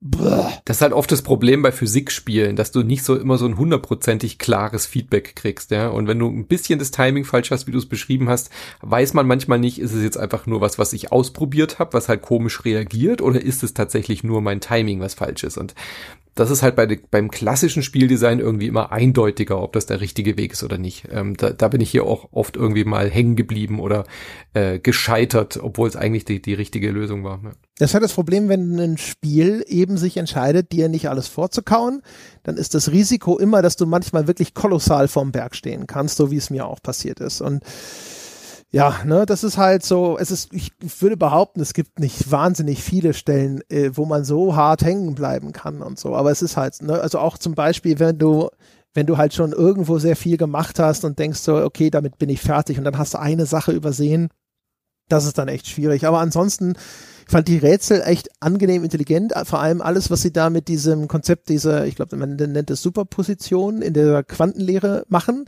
Dieses, hey, bis du hinschaust, ist es quasi gleichzeitig da, aber auch nicht da. Ne? Und das ist ja so dieses Ding, damit machen sie ja ganz viel. Da gibt's den komischen schwarzen Stein, der immer wieder erscheint. Und wenn du, solange du drauf schaust, ist der Stein da, aber wenn du wegguckst, ist der Stein wieder woanders. Und äh, da gibt's den Quantenmond als riesiges Objekt, das genauso funktioniert und und und. Äh, das ist echt äh, clever, was sie aus denen, diesem an sich ja dann recht simplen Konzept rausholen an Rätselleistung. Ja, das war auch so ein unglaublicher Aha-Moment mit dieser, dass man die Taschenlampe nicht einfach nur als Lichtspender hat, sondern tatsächlich auch zum Hin- und Weggucken nutzen kann, um irgendwie Rätsel zu lösen. Das hat mich auch einige Runs ge ge gebraucht, bis ich das kapiert habe und nicht mehr immer an diesem oh ja. Kaktus gestorben bin. Oh ja. Ja, aber das ist halt, äh, das ist halt echt geil. Also wenn du das erstmal, das, das hat man dann hinterher, finde ich, so als ein Kernprinzip des Spiels begriffen, dass sie das sehr häufig benutzen. Ähm, und äh, bei den Kakteen war es wirklich so ein Ding, ich habe nicht am Anfang, ich habe gedacht, das sind immer nur die Objekte. Und was dir da beigebracht wird, ist ja, sobald eines dieser krassen Quantenobjekte in der Nähe ist, dann wird das, äh, wirkt sich das auch auf Objekte in der Umgebung aus. Und das heißt also, wenn du in dieser Höhle bist, dann schaust du mal weg und auf einmal ist der Kaktus da oder du schaust weg und wieder hin und dann ist der Kaktus auf einmal wieder weg und dann ist der Durchgang frei.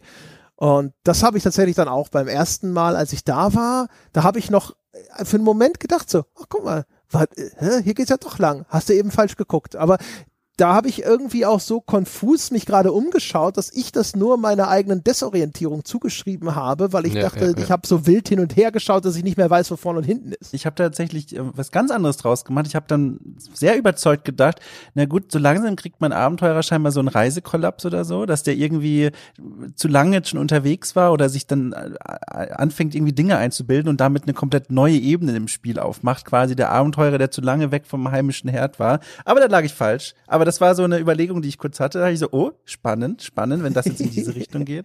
Hast sofort gedacht, so, okay, ich werde wahnsinnig. Ja, oh, spannend. ja, und das ist halt echt geil. Und da können wir mal ganz kurz so ein bisschen, soweit es wäre möglich, sozusagen über das Ende sprechen. Weil das Ende ist halt, also ich fand es irgendwie geil, weil ich konnte mir so einen Wagenreim drauf, drauf machen, aber äh, trotzdem irgendwie hatte ich das, ständig das Gefühl so, okay, wahrscheinlich bist du zu blöd, sowohl was diese wissenschaftlichen Konzepte angeht, als auch jetzt das wirklich die Detailerinnerung an alle Informationen, die das Spiel dir gegeben hat, um es komplett zu erfassen. Auf jeden Fall, ähm, worum es geht, in dem Spiel ist ja dann, die Nomai sind auf der Suche nach etwas, das nennen sie das Auge des Universums. Irgendein merkwürdiges Objekt, das ein Signal aussendet und äh, äh, nach den Erkenntnissen der Nomai älter ist als das Universum selbst. Und das ist auch ein wunderschönes Beispiel dafür, dass die, die Mysterien, die das Spiel aufmacht, sind halt geil. Ja, also die Nomai diskutieren dann auch, wie kann denn etwas älter sein als das Universum selbst? Wie geht das? Ist das überhaupt möglich? Haben wir da einen Fehler gemacht? Und es sind ein Signal aus, will es gefallen, gefunden werden? Ist es eine Falle? Ist es freundlich? Ist es feindlich? Ist es intelligent? Kommuniziert es mit uns? Oder ist es nur so eine Art Sender, der da läuft? Und all diese Sachen überhaupt, ähm, wie auch die Nomai deine eigene Verwirrung und dein, dein Ringen um Erkenntnis spiegeln, ist halt erstmal schon mal richtig cool. Ja, und äh, auch dazu, die, das ist auch wieder sowas, wo ich gemerkt habe, das ist eine, eine Kultur, mit der ich auch, also zu der ich Sympathien entwickeln, wie dieser Biografienschreiber, den du vorhin beschrieben hast, weil sie beginnen ja auch bei manchen, an manchen Stellen im Universum sich zu warnen und wirklich zu sagen, das ist keine gute Idee, was hier gerade passiert. Und das sind so Dinge, das hat die für mich so nahbar gemacht, dass ich am Ende wirklich nicht nur der Forscher war, der von außen da auf einen Befund geguckt habe, sondern wie so ein spannendes Buch immer nach den nächsten Seiten gesucht habe, um weiterzublättern und zu gucken, was ist passiert, weil das war ja wirklich wie so, wie so ein riesengroßer Kriminalfall irgendwie ja gewissermaßen auch. Du hast nur die Spuren noch gehabt ähm, und musstest so rekonstruieren, was ist eigentlich passiert und dass das so eine Tragödie am Ende war, das war äh, Gänsehaut, große Gänsehaut. Ich finde das Ende vor allem sehr konsequent, dass es halt sehr wissenschaftlich und dann philosophisch wird hinten raus und nicht irgendwie esoterisch abdriftet oder so. Das hat mir das Spiel irgendwie dann auch am Ende sehr sympathisch gemacht, dass es da so konsequent auch bleibt in seiner Faszination für Wissenschaft, in seiner Faszination für Forschung und äh, Raumfahrt im weitesten Sinne, dass es da eben nicht so abdriftet und irgendwie religiöse Aspekte oder so bekommt. Ja, genau, also oder zumindest so weit wie sowas wie Quantenphysik nicht dann auch schon an das Metaphysische grenzt. Ne? Also ich versuche mal so ein bisschen, äh, das Ding ist ja, man landet dann äh, erstens auf diesem Quantenmond, cooles Rätsel, muss man halt auch irgendwie bewerkstelligen, dass man den ständig anschauen kann, auch während man auf ihm landet, wofür man das Raumschiff aber anders ausrichten muss. Und äh, das ist dann halt ein Rätsel, das muss man irgendwie erstmal hinkriegen. Und dann gibt es einen sechsten Ort, an dem man sich teleportieren kann, über Türme auf diesem Quantenmond, ja, und so weiter. Und auf jeden Fall am Ende des Spiels bist du dann eben bei diesem Auge des Universums und tauchst quasi darin ein. Und auf einmal bist du in einem Wald voller Lichter und dann siehst du diese Lichter, die sehen aus, als wären es lauter Galaxien, dann verlöschen diese Lichter und dann gibt es eine Gruppe von vier, fünf anderen Ra Raumfahrern, die schon vor dir von deiner eigenen Rasse aufgebrochen sind, das äh, Universum zu erforschen. Und die kommen dann zusammen mit einem letzten überlebenden Nomai alle an diesem merkwürdigen, unwirklichen Ort zusammen. Du musst dann bedeutsame Gegenstände aus deiner Reise einsammeln ja, und dann am Schluss irgendwie hat man das Gefühl, kulminiert das in einer Art neuem Urknall. Das heißt also, mein Verständnis des Ganzen ist eigentlich diese Supernova, die eigentlich am Ende dieser, dieses 22-minütigen dieser Zeitschleife immer wieder ausgelöst wird, das ist irgendwie schon ein Vorbote oder sonst irgendwas des unweigerlichen Todes des Universums. Gibt ja so dieses, ne, der Hitzetod des Universums, dass das irgendwann endet.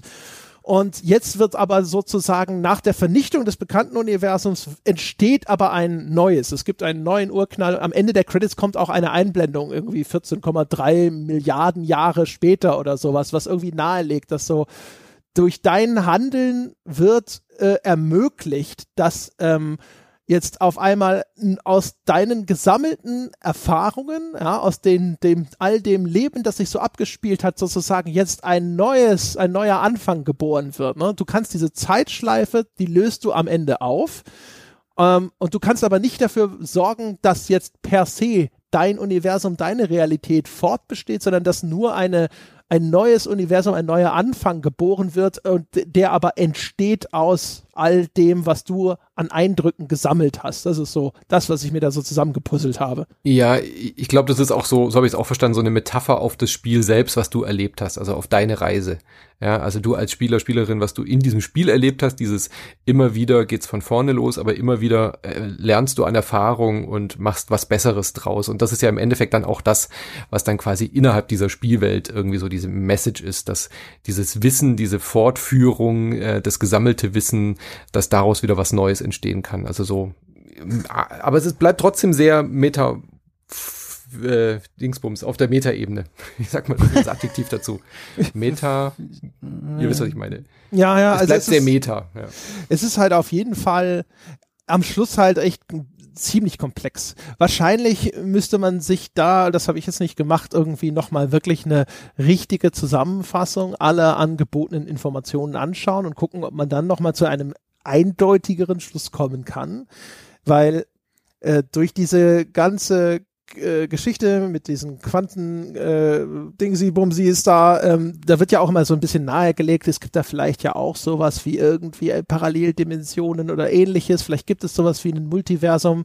Da gibt's ja auch so geile Spielereien, wie das die Nummer ja auch feststellen, wenn sie eine Sonde, also es gibt ja diese weißen und diese schwarzen Löcher, ne, das ins schwarze Loch rein, aus dem weißen Loch wieder raus, dass sie dann benutzen, um eben diese, ähm, diese, diese, diese, diese Warp Ja, Teleport äh, eigentlich, ja. genau Mhm. diese Teleporter zu machen und dann stellen sie ja fest, dass das Objekt äh, wenige Sekunden ankommt, bevor es eigentlich auf der anderen Seite in das schwarze Loch wirklich durchschreitet. Ja, es ist schneller da, als es losgegangen ist, ähm, woraus sie dann ja auch wiederum diese Zeitschleifentechnologie hinterentwickeln, die, äh, das finde ich so geil, wie, wie sinnvoll das zusammenhängt, die ja ein Sicherheitsnetz ist für die Experimente, die sie planen. Ne? Sie wollen die Sonne kollabieren, weil die brauchen die Energie dieser Supernova, um das Auge des Universums zu finden, weil es halt echt eine ziemlich harte Nummer ist, einfach mal so eine Sonne kollabieren zu lassen und das kann man halt auch nur einmal machen. Entwickeln sie diese Zeitschleifentechnologie, damit sie sagen können, so, das können wir dann jetzt, ne, dann können wir es wieder zurücksetzen, wenn irgendwie alles, irgendwas nicht nach Plan läuft.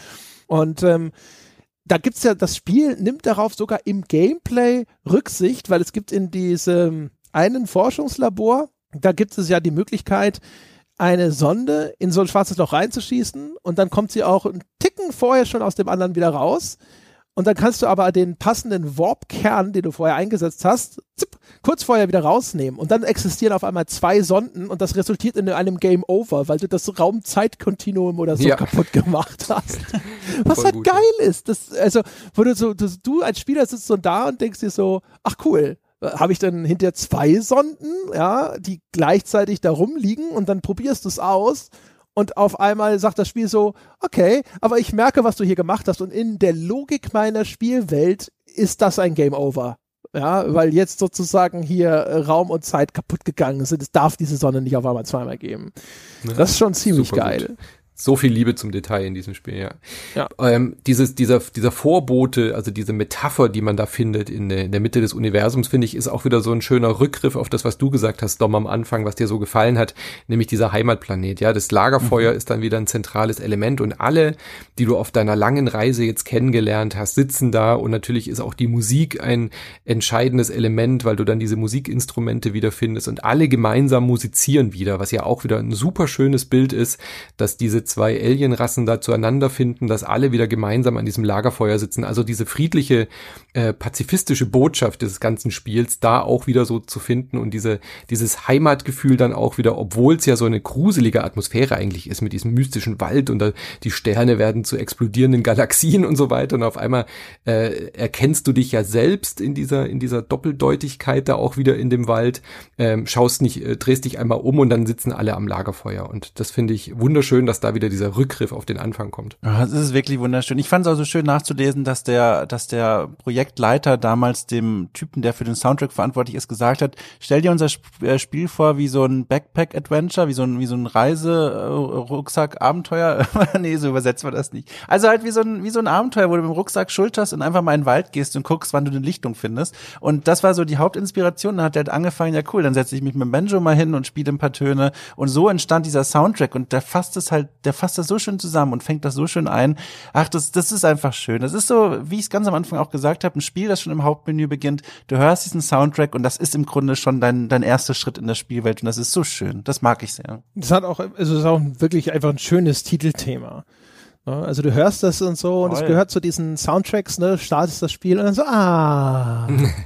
das ist schon echt, also wie gesagt, also das Geile ist halt, obwohl ich jetzt nicht wirklich äh, ganz akribisch jedes einzelne Detail quasi auf äh, eine logische Erklärung für das Ende oder so abgeklopft habe, ist es aus dem ganzen Kontext des bis dahin erfahrenen und gelernten irgendwo nachvollziehbar. Und es ist auch irgendwie, wie Manu schon richtig gesagt hat, es ist ein konsequenter Abschluss und es ist auch irgendwo ein emotional gewinnender Abschluss, weil es halt einfach, es ist nicht irgendwie simpel 0815 Happy End oder hey, Zeitschleife aufgelöst, Leben geht weiter, alles Gute.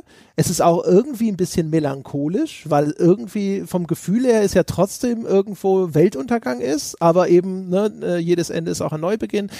Das ist schon echt ziemlich cool. Also es hat mich sehr erinnert an das Ende von Bioshock Infinite. Also erstens thematisch natürlich mit all den Leuchttürmen und hier halt all diese Galaxien, die langsam verlöschen sozusagen und dann aber trotzdem etwas Neues anfängt und äh, aber auch so von diesem Gefühl, dass du erstmal irgendwo noch so, da, also ich raff's noch nicht ganz, aber wahrscheinlich, wenn ich genauer hinschauen würde und besser verstehen würde, die, was da für Konzepte mir präsentiert werden, wenn ich ein bisschen klüger wäre sozusagen, wenn mein Wissen noch größer wäre, dann sind wir ja wieder auch beim zentralen Thema des Spiels, dann könnte ich ein noch tieferes Verständnis von diesem Abschluss erlangen. Ne?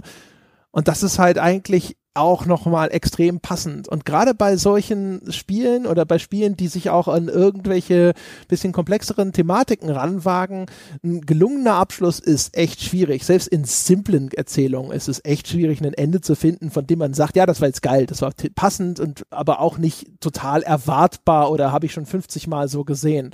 Und sogar da haben sie es gut hingekriegt. Also es ist echt Bioshock Infinite hat ein gutes Ende, aber ein schlechtes Spiel und hier ist beides gut. Ja. Also das ist schon echt, ähm, echt krass. Also vor allem auch so als, er war sie Erstlingswerk, ne? Also ich, der, dieser Alex Beecham, der da so der einer von den beiden kreativen Leitern gewesen ist oder sowas, der hat das ja anscheinend auch als Studentenprojekt sogar angefangen. Das Konzept fing da an, genau. Mhm. Ja, also so eigentlich so ein bisschen ein neues Portal, so vom Gefühl her. Weißt du, Portal ist ja auch so ein Ding, das ja auch so, so aus einem Studentenprojekt hervorgegangen ist und wo alle mit nichts gerechnet haben. Man hatte von den Leuten noch nie gehört. Äh, und man stellt sich auch gar nicht vor, dass äh, jemand das in so jungen Jahren und so aus dem Stand so sauber auch noch hinbekommt. Das Ding ist ja auch noch echt erstaunlich rund in allem. Ne? Also auch die ganze Technik wirkt polished, obwohl sie echt auch beeindruckend ist. Ne? Mit diesen Planeten, die auch noch sich ständig verändern und dann mehrere Ebenen haben und du kannst überall reinfliegen. Also so ein Mini-Star Citizen so ein bisschen, ja, also in seinen Basisfunktionen, ne? so wie wenn Star Citizen nicht komplett durchgedreht wäre. Einfach mal so hingestellt, so, pup, guck mal, also krass. Krass. Und auch toll wieder, dass Annapurna das aufgegriffen hat, der Publisher. Ist eh ein absolutes äh, Lieblingspublisher von mir geworden. Die haben mhm. so ein gutes Händchen für außergewöhnliche, ungewöhnliche Studios. Also sollte man auf jeden Fall im Auge behalten. Ja, ja genau. Haben äh, Sebastian und ich auch immer so Annapurna und Devolver sind so auf der Liste der, der Publisher, die was in, heutzutage ja eigentlich äh, eigentlich nicht mehr existiert, der, der Publisher als Kurator. Also weil es im Programm von sowas wie Annapurna oder auch Devolver erscheint, ist automatisch gerechtfertigt mal ein bisschen genauer hinzuschauen, selbst wenn der Erstkontakt noch nicht vielleicht überzeugend ist. Das ist schon auch eine ziemlich krasse Leistung, muss man schon mal auch sagen.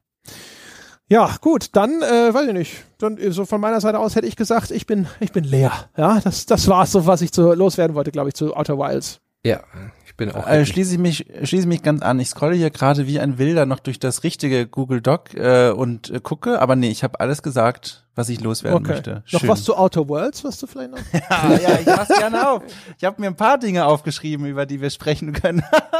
Aber es ist äh, der persönliche Niederlage einfach. Äh, Das können wir ja vielleicht, vielleicht, wir können ja mal, weißt du, vielleicht, wenn die Leute jetzt sagen, jetzt will ich aber Doms Meinung zu Outer Worlds hören, ja, es waren ja viele entsetzt, wie schlecht äh, Jochen und ich das äh, gefunden haben, also vielleicht Ja. lässt sich das ja noch verwerten. Ja, die verschütteten, verschütteten Aufzeichnungen, irgendwie sowas. ja genau, so wie Lost Levels oder The sowas. Lost ja, Fires, also, genau. genau, wenn jetzt Ja. hier im Anschluss die Leute alle mit Schildern auf die, auf die Straße gehen ja, und sagen, hier Dom, dann äh, können wir ja auch vielleicht noch hier über Outer Worlds sprechen. ja, gucken wir mal, ja, gerne. Wunderbar, dann soll es das äh, gewesen sein, meine Damen und Herren. Manu, vielen Dank, dass du hier unsere Runde bereichert hast. Sehr gerne. Danke für die Einladung. Hat sehr viel Spaß gemacht. Ja, meine Damen und Herren, hören Sie rein bei Instant Moin. Besuchen Sie die Herren dort drüben. Unterstützen Sie sie auf Patreon. Patreon.com slash Instant Moin, nehme ich schwer an. Mhm. Genau. Oder halt auch bei Steady, wie ihr auch. Genau. Auch slash insert moin. Da äh, werdet ihr fündig. Äh, Dom, auch an dich wie immer. Vielen Dank, auch insbesondere hier mit der Doppelbelastung. Ja, sehr gerne, dass ich nochmal dazukommen konnte. Hätte ja auch sein können, ihr sagt, na gut, wenn er schon den Spieltitel nicht checkt, dann checkt er auch Outer Wilds nicht mit der Quantenphysik und so. Lassen wir mal lieber draußen. Aber hier bin ich. Nee, nee, vielen Dank. Nee, ich habe so, gemacht. so eine, eine Minute wäre ich beinahe schwach geworden und hätte gesagt, so, ah, fuck it, dann machen wir es jetzt sozusagen zu zweit, weil ich da in der Woche dachte, das passt mir doch eigentlich besser ins Programm. Und dann habe ich gesagt, so, André, nein, nein, es gab einen Grund, warum du gedacht hast, dass das eine gute Idee ist. Ja, Qualität zuerst. Jetzt verschieben wir es noch eine Woche. Wir haben noch was anderes, was da laufen kann. Ah, schön. Ja, Ja. vielen Dank. Und es hat sich ja auch gelohnt. Ne? So. Auch wenn ich sagen muss, dass eine Minute lang Versuchung echt lange ist. Also, dass du eine ganze Minute unsicher warst, wenn man es mal so durchdenkt, das ist sehr lange. Aber egal, egal. Das ist so, das ist das umgekehrte Ende von äh, Star Trek First Contact. Da gibt's ja das, wo Data sagt, er war irgendwie für 0,00002 Sekunden in Versuchung, ja, die Borg Queen äh, den Menschlein vorzuziehen. Und er sagt, für einen Androiden ist das eine Ewigkeit. Bei mir ist es genau umgekehrt, ja. Eine Minute zaudern für André Peschke ist quasi zack, ja. Das ist die, Ja. die Snap-Entscheidung woanders, ja. Okay. War das jetzt ein Selbstlob oder ein Selbstdiss? Ich bin noch unsicher. Das äh, ist auch äh, wie alles sozusagen der Interpretation der Menschen da draußen jetzt überantwortet. Ja, im Podcast und davor sehe sind wir alle in Gottes Hand oder im Falle, in diesem Falle in der Hand der Bäcker. Äh, meine Damen und Herren, vielen Dank fürs Zuhören. Wie immer, schauen Sie auf iTunes vorbei, vergeben Sie eine wunderbare, verdiente 5-Sterne-Wertung, schreiben Sie uns ein paar nette Zeilen. Es kostet Sie ein paar wenige Sekunden Ihrer kostbaren Lebenszeit. Ich weiß, aber es macht uns glücklich. Das ist ja auch was wert. Und ansonsten gönnen Sie sich doch ein paar Bonusinhalte, auch bei uns, gamespodcast.de slash abo oder patreon.com slash auf ein Bier. Dort werden Sie fündig. Dort können Sie Ihr Leben um mehrere Podcasts bereichern. Nie wieder gelangweilt an der Bushaltestelle oder einkaufen. Ja, endlich Entertainment und Komfort, wo immer Sie gerade stehen und nichts anderes zu tun haben oder Ihre Hände brauchen. Und ansonsten unter forum.gamespodcast.de können Sie mit uns über diese Folge und über Gott und die Welt diskutieren und mir schreiben, dass das ja echt verdammt lange gedauert hat, aber wenigstens ja, hat er sich der Meinung der Menschen angeschlossen. Das soll es gewesen sein für diese Woche. Wir hören uns nächste Woche wieder. Bis dahin. Tschüss.